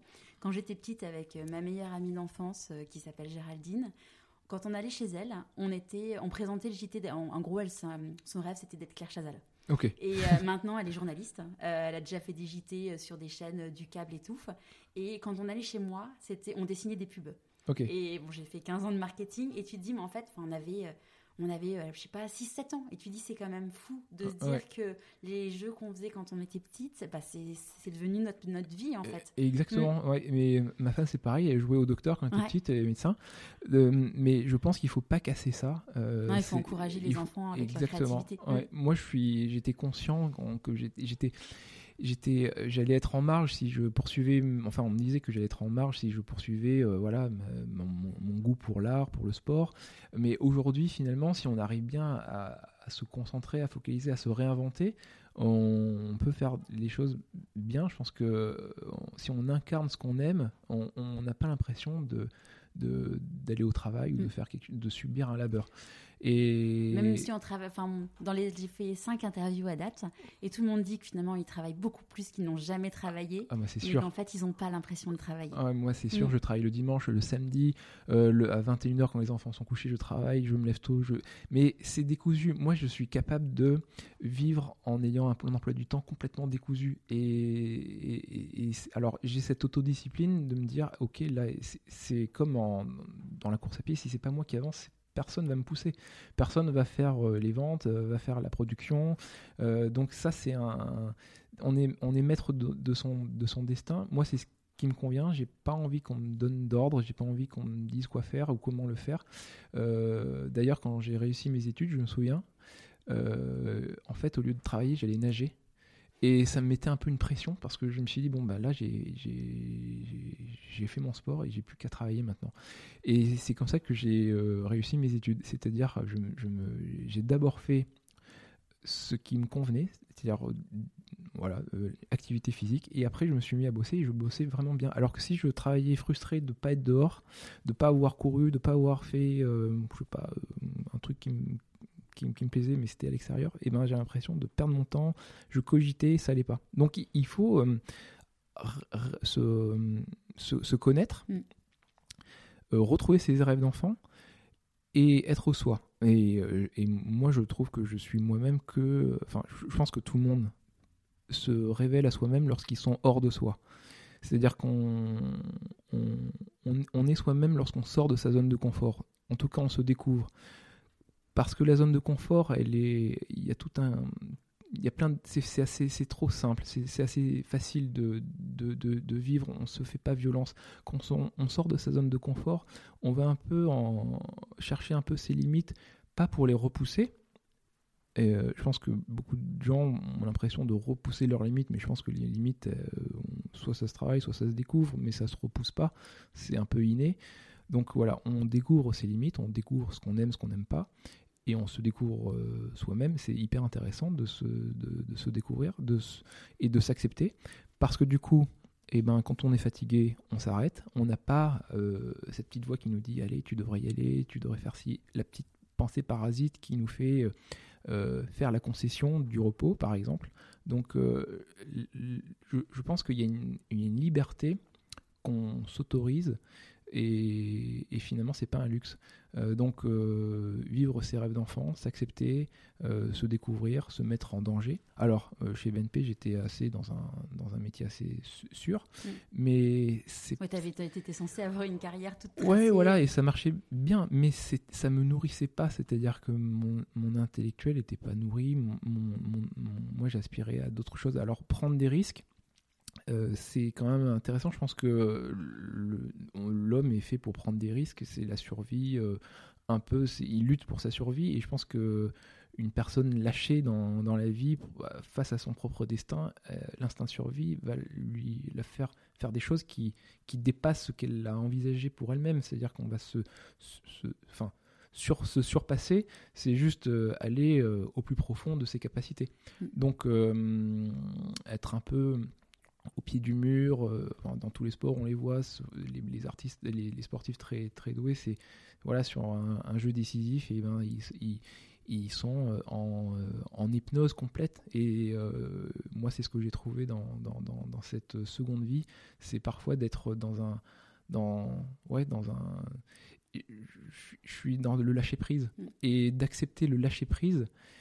euh, alors, ça, paraît fou, insensé, euh, parce que tout le monde veut contrôler du contrôle partout, mais je pense que le lâcher prise, c'est, c'est, voilà, c'est, c'est la nature qui nous guide, c'est son instinct, son subconscient qui nous guide. Alors moi, je, dis ça, il y a peut-être des gens qui ont, qui ont théorisé là-dessus. Moi, ça vient du terrain, de mon vécu. Euh, donc je- je l'explique peut-être à côté des, du- des vrais termes. euh, des Après, termes je pense qu'il n'y a pas de. Enfin, typiquement euh, Daniel Boin, qui est euh, l'épisode numéro 3. euh, Daniel, il a théorisé les changements de vie, ce qu'il appelle les sorties de zone, et il parle beaucoup d'ailleurs de sortir de sa zone de confort. Mm. Mais lui, dit, lui, il utilise ces termes à lui, et d'ailleurs, il dit aujourd'hui, il n'y a aucune science qui raconte ça, mais il dit, mais il dit, je suis convaincu qu'un jour, il y aura des scientifiques qui vont formaliser ça, parce qu'en fait, euh, c'est Ouais, c'est la, c'est la vraie vie en fait, des gens qui, qui, qui s'écoutent et qui en fait euh, qui prennent un Y comme il dit, qui prennent le bon chemin, mais parce qu'ils s'écoutent et ils écoutent leur petite voix. Et Exactement. Il faut y aller. Ouais, moi quand euh, je me souviens, il y a une période où pour, pour, prendre une décision, j'étais très rationnel, je faisais le pour et le contre, je faisais une, matrice SWOT comme on nous a appris à l'école, voilà, et où je prenais l'avis des uns des autres mais euh, c'était toujours des mauvais choix. Et, et en fait, ce qui m'a mis sur euh, ce chemin-là, c'est que quand j'ai décidé d'être très simple, d'être animal, parce que dans ma rééducation, je courais, j'enlevais mes chaussettes en plein hiver, je voulais ressentir le froid, ressentir au plus possible les choses. Je, me suis mis à manger de cru. Euh, j'ai arrêté de cuire mes aliments. Je, voulais tout. Tout simplifier. J'ai simplifié ma vie euh, au plus possible, c'est-à-dire les vêtements, j'en ai viré la moitié. C'est, le, en fait, j'ai voulu séparer le superflu de l'essentiel et me concentrer que sur l'essentiel. Et ça m'a, l'essentiel, ça m'a déjà occupé toute ma journée parce que je l'ai fait en pleine conscience, dans l'instant présent. Et, euh, et, quand je dormais, je dormais pleinement parce que j'avais fait que de l'essentiel. Le superflu, ça nous, ça nous perd. Euh, et, et donc, euh, donc voilà, mon alimentation, voilà, manger cru, ça m'a appris pas mal de choses. Alors, alors, forcément, on peut taper un peu loin. On est assez radical dans nos choix, dans nos propos. Pour l'entourage, ça Justement, c'est la question que je voulais te poser. Alors, comment ton entourage a vécu ça? Parce que tu es devenue une nouvelle personne. Euh, oui. Alors, ma mère, elle, a, elle était à la retraite depuis un an. Elle a quitté la Réunion pour venir m'aider parce que ma, femme euh, travaillait. Euh, moi, je, je, m'occupais de mon petit garçon, mais je devais faire ma rééducation euh, tous les jours, donc elle pouvait me prendre le relais. bon, j'ai eu ma mère et ma femme qui, m'ont soutenu, qui étaient là. Bon, il y a eu tous les ta, ta, maman vivait chez vous avec euh... Oui, ma mère vivait pas chez nous. non plus. je pas, sais pas pour ta maman mais c'est pas forcément facile d'avoir euh, sa maman au quotidien. Non non c'était assez simple. Alors nous on est, on est assez proche de vivre euh, loin pendant pendant quand même 5 ans 6 ans. On, se voyait une fois par an. Euh, donc là il n'y a pas de place pour pour les le superflu mhm. qui nous gâche la vie on est vraiment sur l'essentiel et sur du plaisir. Et quand on, voilà, quand j'étais voilà dans ma rééducation, j'étais dans un, dans une phase de ma vie euh, pas dramatique parce que aujourd'hui je, suis vraiment convaincu que c'était, c'était vraiment une, un, cadeau mal emballé que mm. j'ai eu, mais euh, on, est vraiment sur l'essentiel. quoi. Mm-hmm. Et euh, les rapports humains sont basés sur euh, la sincérité, l'essentiel. On n'a pas le temps pour les non-dits, pour les supposés, etc tout est carte sur table, tout est clair. Elle est là pour nous, elle était là pour nous aider. Moi, j'étais très content qu'elle soit là. Ma femme était là, donc j'avais euh, les deux femmes de ma vie qui étaient là. honnêtement, c'était, euh, c'est, une chance. Elles le sont encore euh, aujourd'hui. Mhm. alors, ma mère, elle passe sa vie entre la Grèce et la Haute-Savoie où je vis. Bah, voilà, pour mes, mes, enfants, ils connaissent leur grand-mère, donc bon, bien sûr, maintenant on a elle, a son indépendance, mais pendant ma rééducation, elle, était, euh, elle m'a beaucoup aidé. Euh, pour mon entourage, ils, m'ont. Alors, euh, ils ont été très tolérants sur, sur ma façon de vivre. Alors, ma mère qui voulait que je sois dans un métier sûr, etc., elle, là, il n'était plus question de ça. Elle a bien compris que, que là, on, voilà, on, est dans un autre monde là, quand, on a euh, le visage comme j'avais. Euh, et puis quand on, moi à l'époque pendant deux mois, je me projetais vraiment sur euh, le très court terme. Donc ouais, y a, on a pu, on passe, on, voilà, on, accepte aussi en tant que maman le, destin de ses enfants. Donc voilà, il y a quelque chose de salvateur qui se produit. Et, et l'entourage était très important, très tolérant. Je pense que alors c'est sûr que c'est pas évident parce que en n'étant pas accompagné, je me suis cherché en, tapant dans des extrêmes, c'est-à-dire voilà, je, mangeais cru par exemple. Alors c'est un détail mm, anodin, mais alors il y en a qui peuvent qui peuvent pas vouloir euh, manger cru, mais euh, j'étais sans concession sur ce qui me concernait.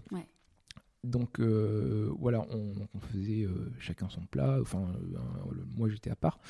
Et non, quand je voulais courir, c'était maintenant tout de suite. J'étais vraiment très à l'instinct. Mmh.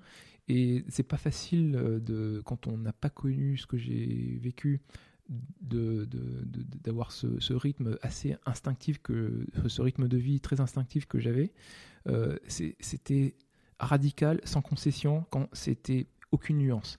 Ça pour, pour, ta femme, ça a dû être en plus avec un bébé. Euh... Ouais, c'était pas évident. Mais encore que là, j'avais déjà. Euh, je m'occupais vraiment de mon petit garçon comme. Euh, ouais, je, je, me projetais. Euh, je me projetais sur, sur, sa, sur sa vie. Je, il m'a aidé à ne pas trop me focaliser sur la mienne. Mhm. je me suis. voilà, j'ai transposé en fait mon attention sur lui et ça, ça m'a beaucoup aidé pour pour relativiser euh, ce que je vivais. Et d'ailleurs, été, euh, pour moi, il incarne un peu ma guérison. Quand je le vois, je, il y a un lien qui, qui est vraiment assez fort, euh, qui est très fort même. Donc, du coup, je, je, me suis occupé de lui comme jamais j'aurais pensé m'occuper un jour de, de, de, mes enfants. Quoi. Mhm. Je me suis découvert en tant que papa vraiment et avec bonheur. Je, j'étais comme une mère. C'était instinctif, mm. encore là, c'est animal, mm. et j'ai laissé parler cette voix-là. Euh, je pense qu'on. ouais, je, pense que l'éducation a fait que les hommes sont un peu distants des enfants. C'était une, ancienne génération. Je pense qu'aujourd'hui, on a un peu changé. Notre génération, elle est. Je pense qu'il y a moins d'écart entre euh, la façon dont un père s'occupe des enfants que la mère. Après, il y a quelque chose d'instinctif et animal. Le, lien avec la mère est particulier mais euh, je m'en occupe euh, à fond, encore aujourd'hui. Et d'ailleurs, euh, c'est pour une journée sans les emmener à l'école, c'est c'est pas inconcevable. Moi, je les emmène à l'école, je les prends. Alors parce que je peux, mais c'est pas du tout une labeur, même si c'est pas tous les jours facile. C'est voilà, j'ai choisi mes contraintes et là aussi, c'est choisir ses propres contraintes c'est euh, c'est ça la liberté. La liberté, c'est pas non plus euh, euh, vivre seul sur une île déserte à faire ce qu'on veut. Non, la liberté, c'est aussi vivre avec son entourage. alors, on se fait des concessions, mais il faut savoir avoir son, son, jardin secret. Et par exemple, à table, eh ben, je pense qu'on n'est pas tous obligés de manger le même plat. Euh, alors au même moment c'est un peu plus difficile, mais au moins chacun a envie de manger. Euh, moi je, commence souvent par les fruits. Euh, on me dit oui mais fais pas comme si. Alors c'est vrai qu'on a finalement la vie elle passe avec plein de fais comme si, fais comme ça, d'interdits. nous à la maison c'est devenu un peu voilà on mange comme on a envie, chacun fait, alors on fait un mezze, voilà, on partage, on pioche, on prend ce qu'on veut, il y a un saladier avec des fruits, on, il n'y a pas vraiment de règles, si ce n'est, euh, bon, on mange à, certaines heures, mais pour faciliter les choses. Mais tout, tout devient un peu plus instinctif. Et finalement, euh, on apprend à être tolérant et, et on voit que ça, ça va dans le bon sens, donc on ne change pas. Euh, mais mais mon entourage, ma femme, ma mère m'ont laissé ce, cette, cette, liberté.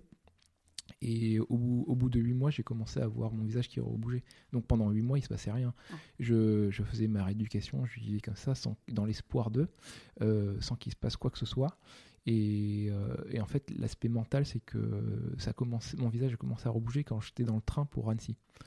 Voilà, je me suis été dans les toilettes du train, je, me regardais et j'avais senti qu'il se passait quelque chose sur mon quand, visage. Tu avais déjà emménagé à Annecy? Non, j'étais. Ma femme allait faire. on allait faire. ma femme allait faire un remplacement chez, dans un cabinet qui, où les, euh, qui est devenu son cabinet d'ailleurs. Euh, et donc ce, cet, élan vers cette, cette, ce nouveau cadre de vie. C'était un peu un signe. C'était un mmh. signe. Et, du coup, là, je me suis dit, ok, l'aspect mental est énorme. Mmh. Alors peut-être que c'était physique ou j'en sais rien, mais je pense que c'est euh, très lié au mental. C'est que dans le train, en partant, en quittant Paris, en allant vers ce, renouveau, cette nouvelle vie, euh, mon visage s'est mis à rebouger, il n'a jamais cessé de rebouger depuis, et je pense que j'ai dépassé les espérances que les médecins m'avaient prédit euh, largement. Et, euh, et puis euh, voilà, là, je, voilà, mais j'ai encore fait une année de rééducation pour, euh, pour continuer, mais la rééducation est passée par cette, ce soulagement mental de s'accepter. Mhm. Alors, s'accepter en tant que visage paralysé, s'accepter en tant que visage, visage avec des séquelles. Et, et aujourd'hui, j'ai complètement oublié ma vie d'avant. Euh, quand je revois des photos, j'ai l'impression de voir une autre personne. Euh, je, suis, euh, je suis hyper content d'avoir eu ce cadeau mal emballé. Mmh. C'est vraiment génial ce qui, ce qui, ce qui m'arrive et, je pense que partir du moment où on vit dans l'instant présent, où on s'accepte, où on, on, met aucune cloison et on, on est complètement transparent, on, on, est dans un rythme un peu, une, une certaine vibration. Et ça, c'est alors c'est complètement euh, personnel ce que je dis, il n'y a rien de scientifique là-dedans, mais j'ai l'impression que depuis, depuis que je vis comme ça, que je ne, qu'il n'y a plus de hasard. Mm. J'ai vraiment la sensation qu'en tant que chef d'entreprise, je prends des décisions parfois euh, qui me semblent complètement irrationnelles, mais au bout de quelques mois, il y a des fruits qui, qui, qui, arrivent de ces décisions-là, et je me dis, ok, il n'y a pas de hasard. Il y a une façon de vivre un peu en vibration avec les uns et les autres, une façon de semer des graines sur son chemin, sans vraiment calculer, sans avoir une arrière-pensée un peu stratégique. Mais il y a des choses qui s'agencent et qui tombent très bien au bon moment. Mm. Alors, c'est dans des découvertes commerciales, par exemple, des nouveaux, des nouveaux chefs euh, euh, avec qui je travaille, euh, des rencontres. Je, je, je, crois vraiment à, à cette vertu-là du, du, du lâcher-prise et qui nous mettent sur la voie, sur une voie où il y a finalement peu de hasard et on se dit mais les choses sont, est-ce qu'elles sont, c'est la chance ou c'est le bon hasard? On ne sait pas. Moi je suis convaincu qu'il y a. Si on te dit que tu as, de la chance, comment tu réagis? Mmh. Alors j'ai de la chance. Mmh, ouais, je, dirais euh, subitement, oui, j'ai de la chance de vivre ce que je vis parce que déjà je suis, euh, je suis, je suis né en bonne santé. Euh, je, suis, je suis né euh, en France, qui est un beau pays où on est libre de faire plein de choses. Donc déjà, ça, c'est des choses dont on a la chance, que en ayant voyagé, il y a des pays où on n'est pas vraiment libre de faire tout ce qu'on peut faire. On a quand même un, un certain liberté d'esprit qui est quand on voit le monde, oui, on se dit ça, c'est déjà un bon départ, c'est la chance d'avoir ça, d'être bien né et au bon endroit. Hum, mais ensuite, je pense que voilà, quand on a ça dans la main, euh, non, je pense qu'on est maître de son destin et on provoque sa chance, ou alors on, on la décide. Mais je pense que on a une bonne étoile, je dirais. Ce que tu me disais tout à l'heure, c'est que tu penses que le supplément d'âme fait beaucoup euh, dans, dans, la vie. Euh, oh, ouais, je pense que quand, quand on est en pleine conscience, quand on est vraiment affairé à, à, ce qu'on fait, ici et maintenant, euh, je pense qu'on a que on, fait les, choses le mieux qu'on puisse les faire. Mmh. Je pense qu'il y a, c'est une force d'être dans l'instant présent, de pas être parasité par euh, ce qui s'est passé avant, de pas se projeter ce qui va venir dans quelques minutes, euh, d'être vraiment là. D'ailleurs, euh, ouais, quand on, il y a une phrase dans le livre Le Guerrier Pacifique qui, qui euh, une personne qui, qui, demande à son interlocuteur où est-ce que tu es? Alors lui il dit bah je suis dans une station-service, je suis assis. Il, répète non, où est-ce que tu es? Et, au bout de l'interview, il, finit par dire je suis là. Et voilà, ça c'est euh, ramener les choses à, la, vraie vérité, c'est qu'on n'est pas là, dans une maison sur Terre à Paris, on, est là, là, toi, en face de moi, mm. et c'est ça qui compte. Mm-hmm. Donc c'est ce contexte-là qui, qui fait qu'on a une grille de lecture assez différente, on a une façon de vivre qui un rythme de vie assez différent, et du coup, euh, euh, on a une intention dans tout ce qu'on fait, parce qu'on a l'intention de vivre dans l'instant présent. Et je pense que dans le yoga, donc maintenant je fais beaucoup de yoga, et il y a une similitude dans ce que dans le yoga, dans ma vie, tout ça c'est une continuité, d'être euh, d'avoir une intention quand on fait du yoga par exemple on fait l'intention d'être fluide mm. aujourd'hui je fais ma séance je veux être fluide ou je veux le faire pour euh, telle ou telle personne qui peut pas par exemple donc cette, cette intention là si on la met dans tous nos gestes du quotidien je pense qu'il y a, il y a, il y a un supplément d'âme et si on, on a vécu quelque chose de fort euh, il y a une raison supérieure pour lesquelles on fait les choses qui les rend plus faciles. Alors par exemple la course à pied, courir 170 euh, km. Je pense que euh, d'avoir vécu ce que j'ai vécu, je le, je, je le cours pas pour battre tel ou un tel concurrent ou pour la performance, je le cours pour moi.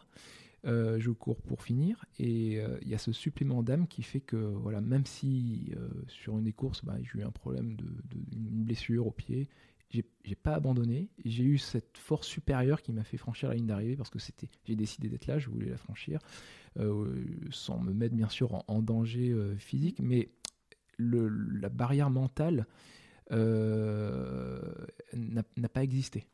Parce qu'il y avait ce supplément d'âme cette raison supérieurs pour lesquels je, je, fais les choses et je, et je le fais euh, quand je m'occupe de mes enfants, quand je bois euh, un thé, quand, quand je fais à manger. Euh, faire à manger, c'est ça. Parfois, ça. Enfin, avant, c'était assez mécanique, même mmh. si on prend des bons éléments au magasin bio. juste le fait de faire, c'est c'est de l'art. Mmh. Quand on y songe, dans les couleurs qu'on va y mettre, dans les ingrédients, si on met un supplément d'âme, c'est différent. C'est vraiment un acte d'amour pour moi. Et, voilà, donc moi je fais la cuisine à la maison, euh, euh, je fais les courses, euh, voilà, je, suis, je, décide de ce que je vais faire à manger pour moi, pour les autres. Et ça, ça c'est une parenthèse dans la journée qui a autant d'importance que de s'occuper de ses enfants, de s'occuper de soi. Et je pense que dans une journée, il, faut aussi s'occuper de soi mm. et s'autoriser. Alors, chacun va dire une heure, deux heures, trente minutes, mais je pense qu'il faut moi, je m'autorise, quand je, quand je peux, mais un certain nombre de minutes, qui peut être une heure, deux heures, trois heures, où je pense qu'à moi de façon égoïste. Et alors ça, c'est aussi un élément assez euh, nouveau dans notre société, parce qu'on nous demande tous d'être généreux, de partager, etc., de penser à l'autre et tout ça mais pas au détriment de soi. Je pense que si on n'est pas bien, les autres sont pas, enfin, notre entourage sera pas bien. En fait. c'est comme en amour, on peut pas aimer euh, l'autre si on s'aime pas soi-même. Je pense qu'il y a un point de départ qu'il faut reconnaître. Bien sûr. Et euh, de, de, de, le dire et d'accepter de, se prendre du temps pour soi de façon égoïste. En, si on l'a vécu ces deux heures, aller pour moi de façon égoïste, je cours pour moi, euh, personne n'existe, téléphone est éteint, etc quand je vais m'occuper de mes enfants, mais je vais être à 200% avec mes enfants. J'ai pas de raison de penser à, à autre chose. Donc euh, c'est ouais, être vraiment dédié à ce qu'on fait, c'est et de s'autoriser, de s'accepter, c'est vraiment euh, un, c'est bon pour les autres. Et mhm. alors c'est un travail à faire euh, intellectuel, parce que ça paraît pas évident. Euh, mais c'est nécessaire. Je pense que c'est euh, intuitif. On, ne peut donner de soi que si euh, on, s'est donné à soi-même avant. C'est comme le lâcher prise. Ça paraît pas intuitivement logique, mais de pas chercher du contrôle, les choses se font vraiment souvent très bien parce qu'elles sont faites instinctivement. Donc voilà.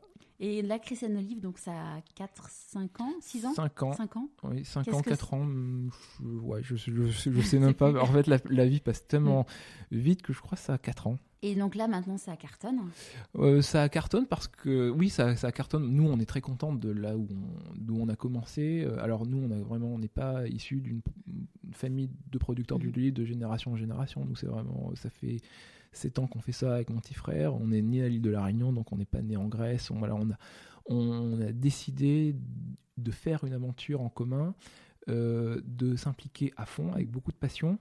Euh, notre objectif, c'est de donner le meilleur de nous-mêmes. C'est pas d'écraser les autres, euh, de faire le champion de l'huile d'olive. On n'a pas la prétention d'avoir la meilleure du monde, mais mais elle est quand même très bonne. Elle est très bonne. Aujourd'hui, on, participe à Olio Novo Days, qui est une sélection des plus belles huiles de l'hémisphère nord. Donc ça fait deux ans qu'on participe. Euh, on était voilà au, podium hier sur le concours euh, sur plusieurs critères l'huile, le packaging, l'éthique. Euh, la clarté, la transparence des informations. Donc ce qui nous satisfait, c'est d'être dans, dans, le jeu. Mm. D'ailleurs, c'est aussi un élément assez important, je pense, de faire les choses plus pour le jeu que pour l'enjeu. Et, hum, parce que l'enjeu dans une compétition comme ça, où ça dépend des autres, ça dépend des autres compétiteurs, ça dépend du jury, mais euh, alors on, serait triste si on n'y arrive pas. Alors que voilà, on était deuxième euh, ou troisième, qu'importe, on est dans le jeu et ça, c'est, ça, c'est, c'est hyper intéressant. Enfin, tout ce que tu racontes est super intéressant, mais ce point, c'est super intéressant. Cet été, euh, donc j'ai fait un burn-out et j'ai lu un livre de Thomas Samut qui s'appelle Un cancre dans les étoiles. Et en fait, en lisant ce truc, j'ai eu un, espèce d'éclair de sur la vie en mode où il disait en fait finalement aujourd'hui on est dans une société où en fait c'est le but des, c'est le but, c'est l'objectif qui nous rend heureux mm. et c'est pas le moyen d'atteindre cet objectif. Et donc, je me rappelais mes objectifs marketing, où en effet, bah, même le jour où j'avais mon, mon, augmentation, j'avais mon, mon atteinte de, de génération de leads, enfin bref, j'atteignais mon objectif, mais je m'en fixais toujours un autre après. Mm. Donc en fait, j'étais jamais heureuse parce que euh, il y avait toujours un truc qui faisait que.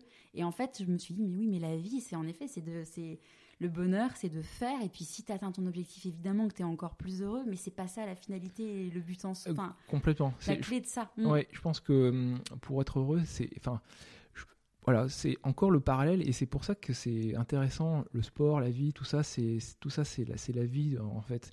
Euh, c'est pas de gagner. Euh, d'ailleurs, les plus grands champions qui ont eu des victoires ont ce point commun de dire que c'est pas la victoire mm. finalement qui compte, mais mais c'est tout le travail que cela a nécessité.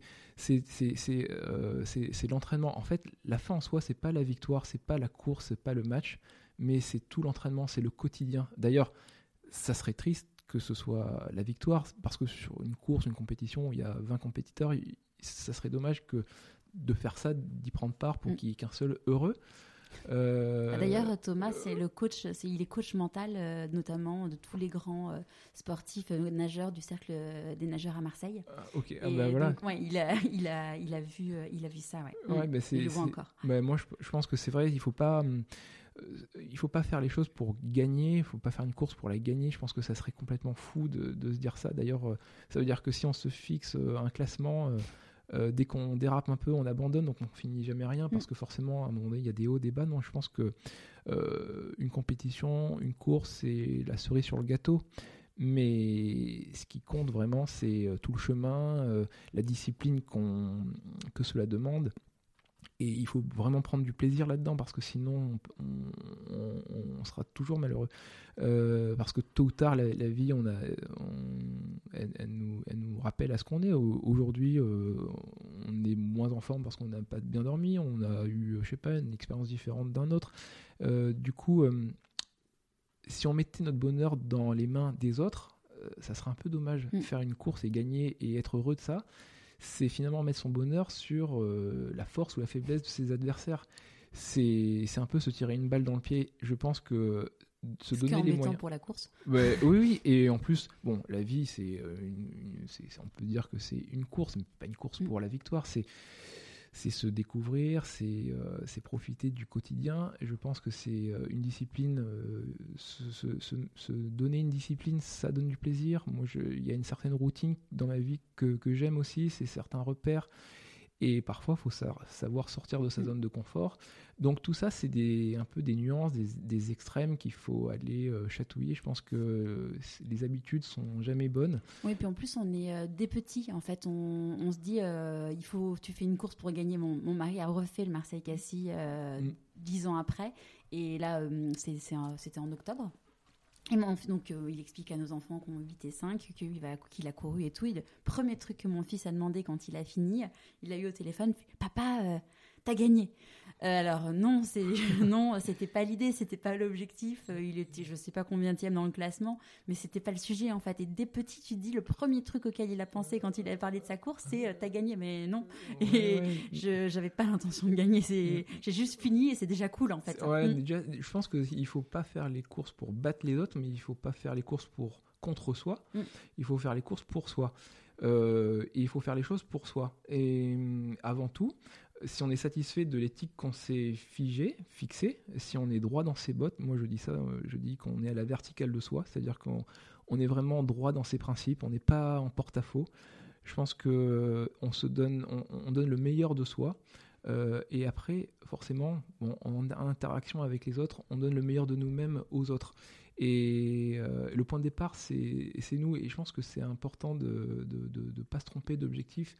Euh, l'objectif en soi, c'est pas d'être le meilleur du monde, c'est d'être euh, le champion du monde de son propre monde. Et, ensuite, on pourrait être et donner le meilleur de soi. Donc moi je suis content quand je le donner le meilleur de moi. Je, je, suis entièrement dédié à mon entourage et même si s'il n'y a pas de victoire au bout, c'est, je pense qu'il y a des gens qui ont des victoires et ça leur suffit jamais. Ils courent après des objectifs mm. et ils sont jamais satisfaits. Le but dans la vie, c'est d'être heureux, euh, de se, d'avoir un rêve et de se réaliser. C'est, le chemin. D'ailleurs, la vie, l'objectif de, la vie, c'est, c'est, enfin, la finalité de la vie, c'est, on va tous mourir. L'objectif, c'est pas d'y arriver le premier, c'est tout ce chemin qui, qui va nous, nous y conduire. Euh, le plus tardivement possible, mais si on se retourne sur sa vie, admettons à 90 ans, et qu'on se dit, bon, je suis, je suis, je suis content, j'ai tout eu, mais je suis passé à côté de ma vie, je pense que ça serait vraiment triste parce qu'on ne peut plus recommencer. Alors si on arrive à se dire, ok, j'ai euh, j'ai vécu pleinement selon mes principes, selon mes goûts, en étant à la verticale de moi-même, voilà, qu'on ait eu des victoires ou pas, euh, on s'en fiche. Ce qui mm. compte, c'est qu'on soit vraiment euh, en accord avec soi-même et au moment de partir, je pense que c'est ce qui comptera le plus. C'est clair. De quoi tu es le plus fier aujourd'hui? Euh, Je suis le plus fier de, la famille que j'ai fondée, de l'endroit où je les ai emmenés. Alors, euh, bon, j'ai pas été le seul à, tirer la remorque avec tout le monde dedans, mais j'étais le moteur et, aujourd'hui, euh, d'être dans les montagnes, de vivre. Euh, de, montrer à mes enfants que voilà, il y a les quatre saisons, de les vivre, c'est-à-dire que l'hiver, on a les pieds dans la neige, le printemps, c'est dans les fleurs, l'été, il fait chaud, et le printemps, c'est le paysage euh, orange. L'automne. L'automne, voilà, de ce contraste-là. Pour moi, quand j'étais à La Réunion, par exemple, j'avais pas d'hiver, c'était mm. une saison, et l'été, j'étais attiré par ça, par ce contraste-là. Mm. Voilà, les emmener dans cet endroit-là, de voilà, d'être producteur d'huile d'olive, leur montrer quand je vais en Grèce, je leur, euh, je leur montre comment poussent les oliviers, euh, comment on fait l'huile d'olive. Comment, alors forcément, euh, on a un potager, on a des, arbres fruitiers, comment euh, on cueille le basilic, les tomates, euh, d'être rappelé à, la vie, au terroir, ça, ça, ça j'en suis fier et, et voilà, c'est en étant producteur d'huile d'olive que j'ai pu emmener mes enfants à découvrir ça, d'avoir cette vie un peu entre la Grèce, la France, donc c'est une ouverture d'esprit, c'est des cultures différentes, ça c'est pour moi une fierté. C'est en fait c'est la fierté, c'est le chemin euh, que, j'ai dessiné qui n'était pas forcément très rassurant si on l'écrivait sur une page blanche, mm. mais d'avoir osé le faire et d'avoir eu un entourage qui, qui m'ait compris euh, et, et, qui, qui m'a suivi un peu dans le dans l'aventure. Je pense que ça c'est la fierté. Donc c'est l'entourage que j'ai eu, l'ouverture d'esprit qui m'a permis de le faire. Ça c'est important. Tu parles le grec d'ailleurs? Très, très mal et vraiment les rudiments.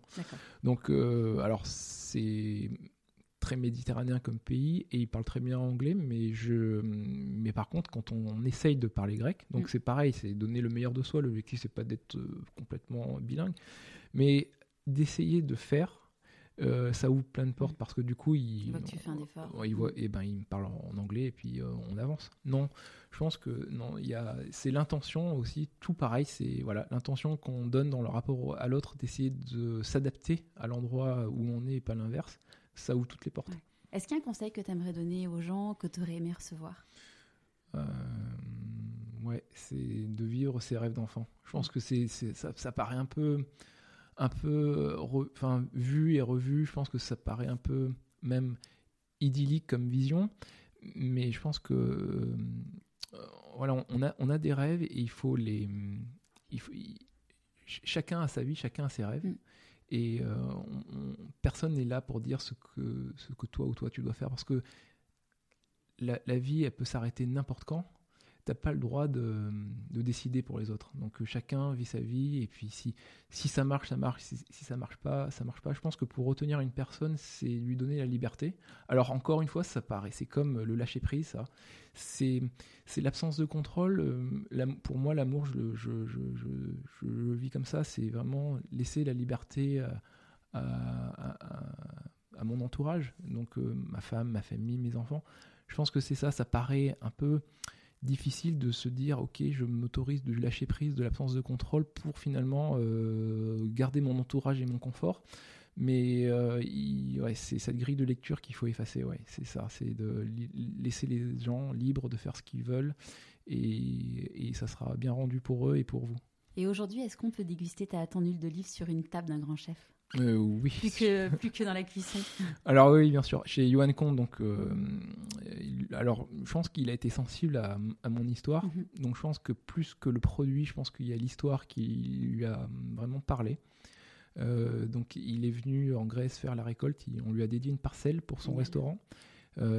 Et donc même sa famille vient en vacances pour faire la récolte. Donc Johan Comte, qui est chef deux étoiles à Annecy, utilise notre huile. D'ailleurs, euh, bon, for- forcément, il avait des fournisseurs au début, on ne l'a pas tout remplacé comme ça. Mais un jour, il m'a invité chez lui parce que j'étais un peu impatient. Je me suis dit, bon, euh, les, commandes pour la cuisson, est-ce que, que euh, on peut passer à autre chose? Il me dit, j'ai encore pas mal de stock, mais regarde avec quoi je fais la cuisine pour mes enfants. Et c'était avec mon huile. Je suis en- rentré chez moi, je me suis dit, c'est bon, tout va bien. Donc, euh, alors chez lui, dans son restaurant et dans sa cuisine, alors déjà, ça c'est euh, pour moi très important. Après, chez Jean Sulpice, qui est aussi deux Mm. étoiles, qui, qui sont voisins, euh, et qui est de l'école Marc Vera. Euh, donc, euh, chez lui aussi, euh, on, a, on peut retrouver notre huile. Après, on a des chefs qui sont pas étoilés. euh, des chefs qui sont pas forcément euh, sur euh, la course à la performance ou la reconnaissance, mais qui aiment le produit. Mm. Euh, ça, ça compte. Nous, on ne veut pas viser que les étoilés. On- je vends des huiles euh, à des individus qui n'y connaissent rien. Je, je leur explique à des chefs qui aiment le produit. Mais alors, on a une vitrine, c'est les étoilés, mais pas que. Et euh, voilà, il m'est arrivé même me déplacer chez un dans un restaurant pour livrer une bouteille. Euh, même le colisage, à on me dit, euh, c'est quoi ton colisage? Moi, le colisage, c'est une bouteille, quoi. C'est pas. Euh, donc déjà là, ben, on peut se retrouver sur plusieurs tables parce que finalement, les gens ils veulent plus prendre le temps de s'embêter à venir pour une bouteille. Donc chaque c'est un- c'est important de rencontrer les chefs, de leur expliquer. Donc, euh, euh, il y, a, il y a des restaurants étoilés, non étoilés, des, Des pâtissiers aussi? Des pâtissiers. Il y a un pâtissier qui a- nous a marqué, c'est Alexandre Oliver, qui était chez Johan Comte, qui a eu le Goemio euh, meilleur jeune chef pâtissier en 2018, qui a été élu chef de l'année. Donc, on a écrit un dessert ensemble, le retour de Kalamata, qui est euh, un dessert autour de l'huile d'olive, des agrumes, euh, de la fleur de sel et du miel qu'on produit. Euh, donc lui, c'est le petit-fils de Raymond Oliver, qui a aussi a marqué la gastronomie en France. Euh, et lui, hum, je trouve qu'il a un peu une, espèce de, folie. A, il a, son, monde et, ça, marche bien entre nous parce que alors on a beaucoup travaillé sur ce dessert-là, mais finalement pas tant que ça parce qu'on a gardé les aliments assez bruts. Donc chaque aliment, on gardait leur côté euh, naturel, brut. Les saveurs sont contrastées. On a du miel et de la fleur de sel dans un même plat. On a de l'huile d'olive à la place du beurre. Euh, on a le croquant d'une tuile aux amandes et le côté euh, liquide de l'huile d'olive. On a euh, un peu une voyage, un voyage des textures, des saveurs. et voilà, on s'est pas mis de barrière. On, on a tout réinventé. On sait pas trop si c'est un dessert, si c'est un plat, mais beaucoup de gens ont voulu faire euh, tout le gastro pour finir sur ce dess- dessert-là. Donc voilà, ça, c'est, ça a compté dans notre histoire. Donc ça a inspiré d'autres chefs. euh, un autre qui a eu, euh, qui est arrivé deuxième au championnat de France de pâtisserie avec ce dessert-là. Euh, voilà, nous on est content de, de- de faire. Alors, nous on a juste fourni les ingrédients et on a écrit euh, la recette. On a, on a fait partie de l'aventure. C'était vraiment cool. Pour ceux qui ne vont pas dans ces restaurants-là, euh, ils peuvent euh, acheter euh, l'huile d'olive en ligne. Il- oui, sur notre site internet, donc c'est chrisetolive.fr. Je le mettrai sur le, sur le blog aussi. Oh, Mm. ben voilà, ils peuvent acheter toute notre production, euh, notre aventure sur Instagram aussi. Alors toutes nos photos, elles remontent sur le site. Et on, partage aussi des conseils sur euh, la nutrition, sur comment utiliser l'huile. On, a une petite partie blog où on fait parler certains chefs qui, nous, euh, qui utilisent nos produits. Et puis, euh, on a pas mal de projets d'avenir d'oléotourisme, donc d'inviter des, des- amateurs de faire une récolte avec nous, d'apprendre auprès de- des gens qui nous entourent, parce que là aussi, l'entourage, ce qui est important, c'est c'est c'est important de le souligner même à, ce niveau-là, c'est que lorsqu'on a un projet, c'est bien de fédérer sa famille autour du projet, de ne pas faire euh, son, petit truc de son côté. Euh, embarquer toute la famille, c'est important parce que c'est ça, donne plus de force et sur le long terme, on est vraiment satisfait en commun et ça, le partage, c'est important. Mm. Avant qu'on se quitte, à qui tu as eu envie de dire merci et pourquoi? Alors, je dirais merci à ma femme en premier. Enfin, il n'y a pas d'ordre hiérarchique, mais à ma femme, à ma mère, à mon frère, à mes enfants. Donc eux, voilà, à mon entourage proche, c'est, je pense qu'ils m'ont beaucoup aidé et aujourd'hui je fais les choses parce que je sais qu'ils sont, à côté de moi et, euh, et, euh, ils, sont, ils sont fiers de ce que je fais. Je, fais de l'huile d'olive d'ailleurs, pas pour moi, mais je pense à, mes enfants. C'est un travail qui se joue sur des générations. Euh, alors peut-être qu'ils voudront la revendre, j'en sais rien. Mais en tout cas, voilà, je, pense passer le flambeau et, et voilà, la vie d'un olivier, nos oliviers ont 600 ans je pense qu'ils euh, pourront le donner à leurs petits-enfants et ainsi de suite. Et je pense que c'est une trace dans, voilà, dans l'histoire de la famille qui, euh, qui, qui, qui, est intéressante. C'est beau. Merci beaucoup, Olivier. De rien, merci à toi. Maintenant que l'épisode est fini, je peux vous l'avouer. C'était un challenge, car avant l'interview, je ne savais que peu de choses sur Olivier. Il était le premier où il n'avait rien sur sa vie ou son histoire sur Internet. Ce moment a également été très émouvant, car comme vous, j'ai découvert le parcours incroyable d'Olivier. Et si vous avez envie de goûter l'huile d'olive de Chris Olive, ce que je comprends complètement, j'ai une bonne nouvelle pour vous, car Olivier vous fait gagner un coffret. Pour en savoir plus, je vous invite à aller sur mon compte Instagram, pourquoi pas moi podcast, ou sur mon profil LinkedIn. Et encore une fois, j'ai besoin de vous, besoin de vos étoiles sur Apple Podcast, besoin que vous me suiviez sur Deezer ou Spotify. Je vous dis à jeudi prochain pour un nouvel épisode de Pourquoi pas moi?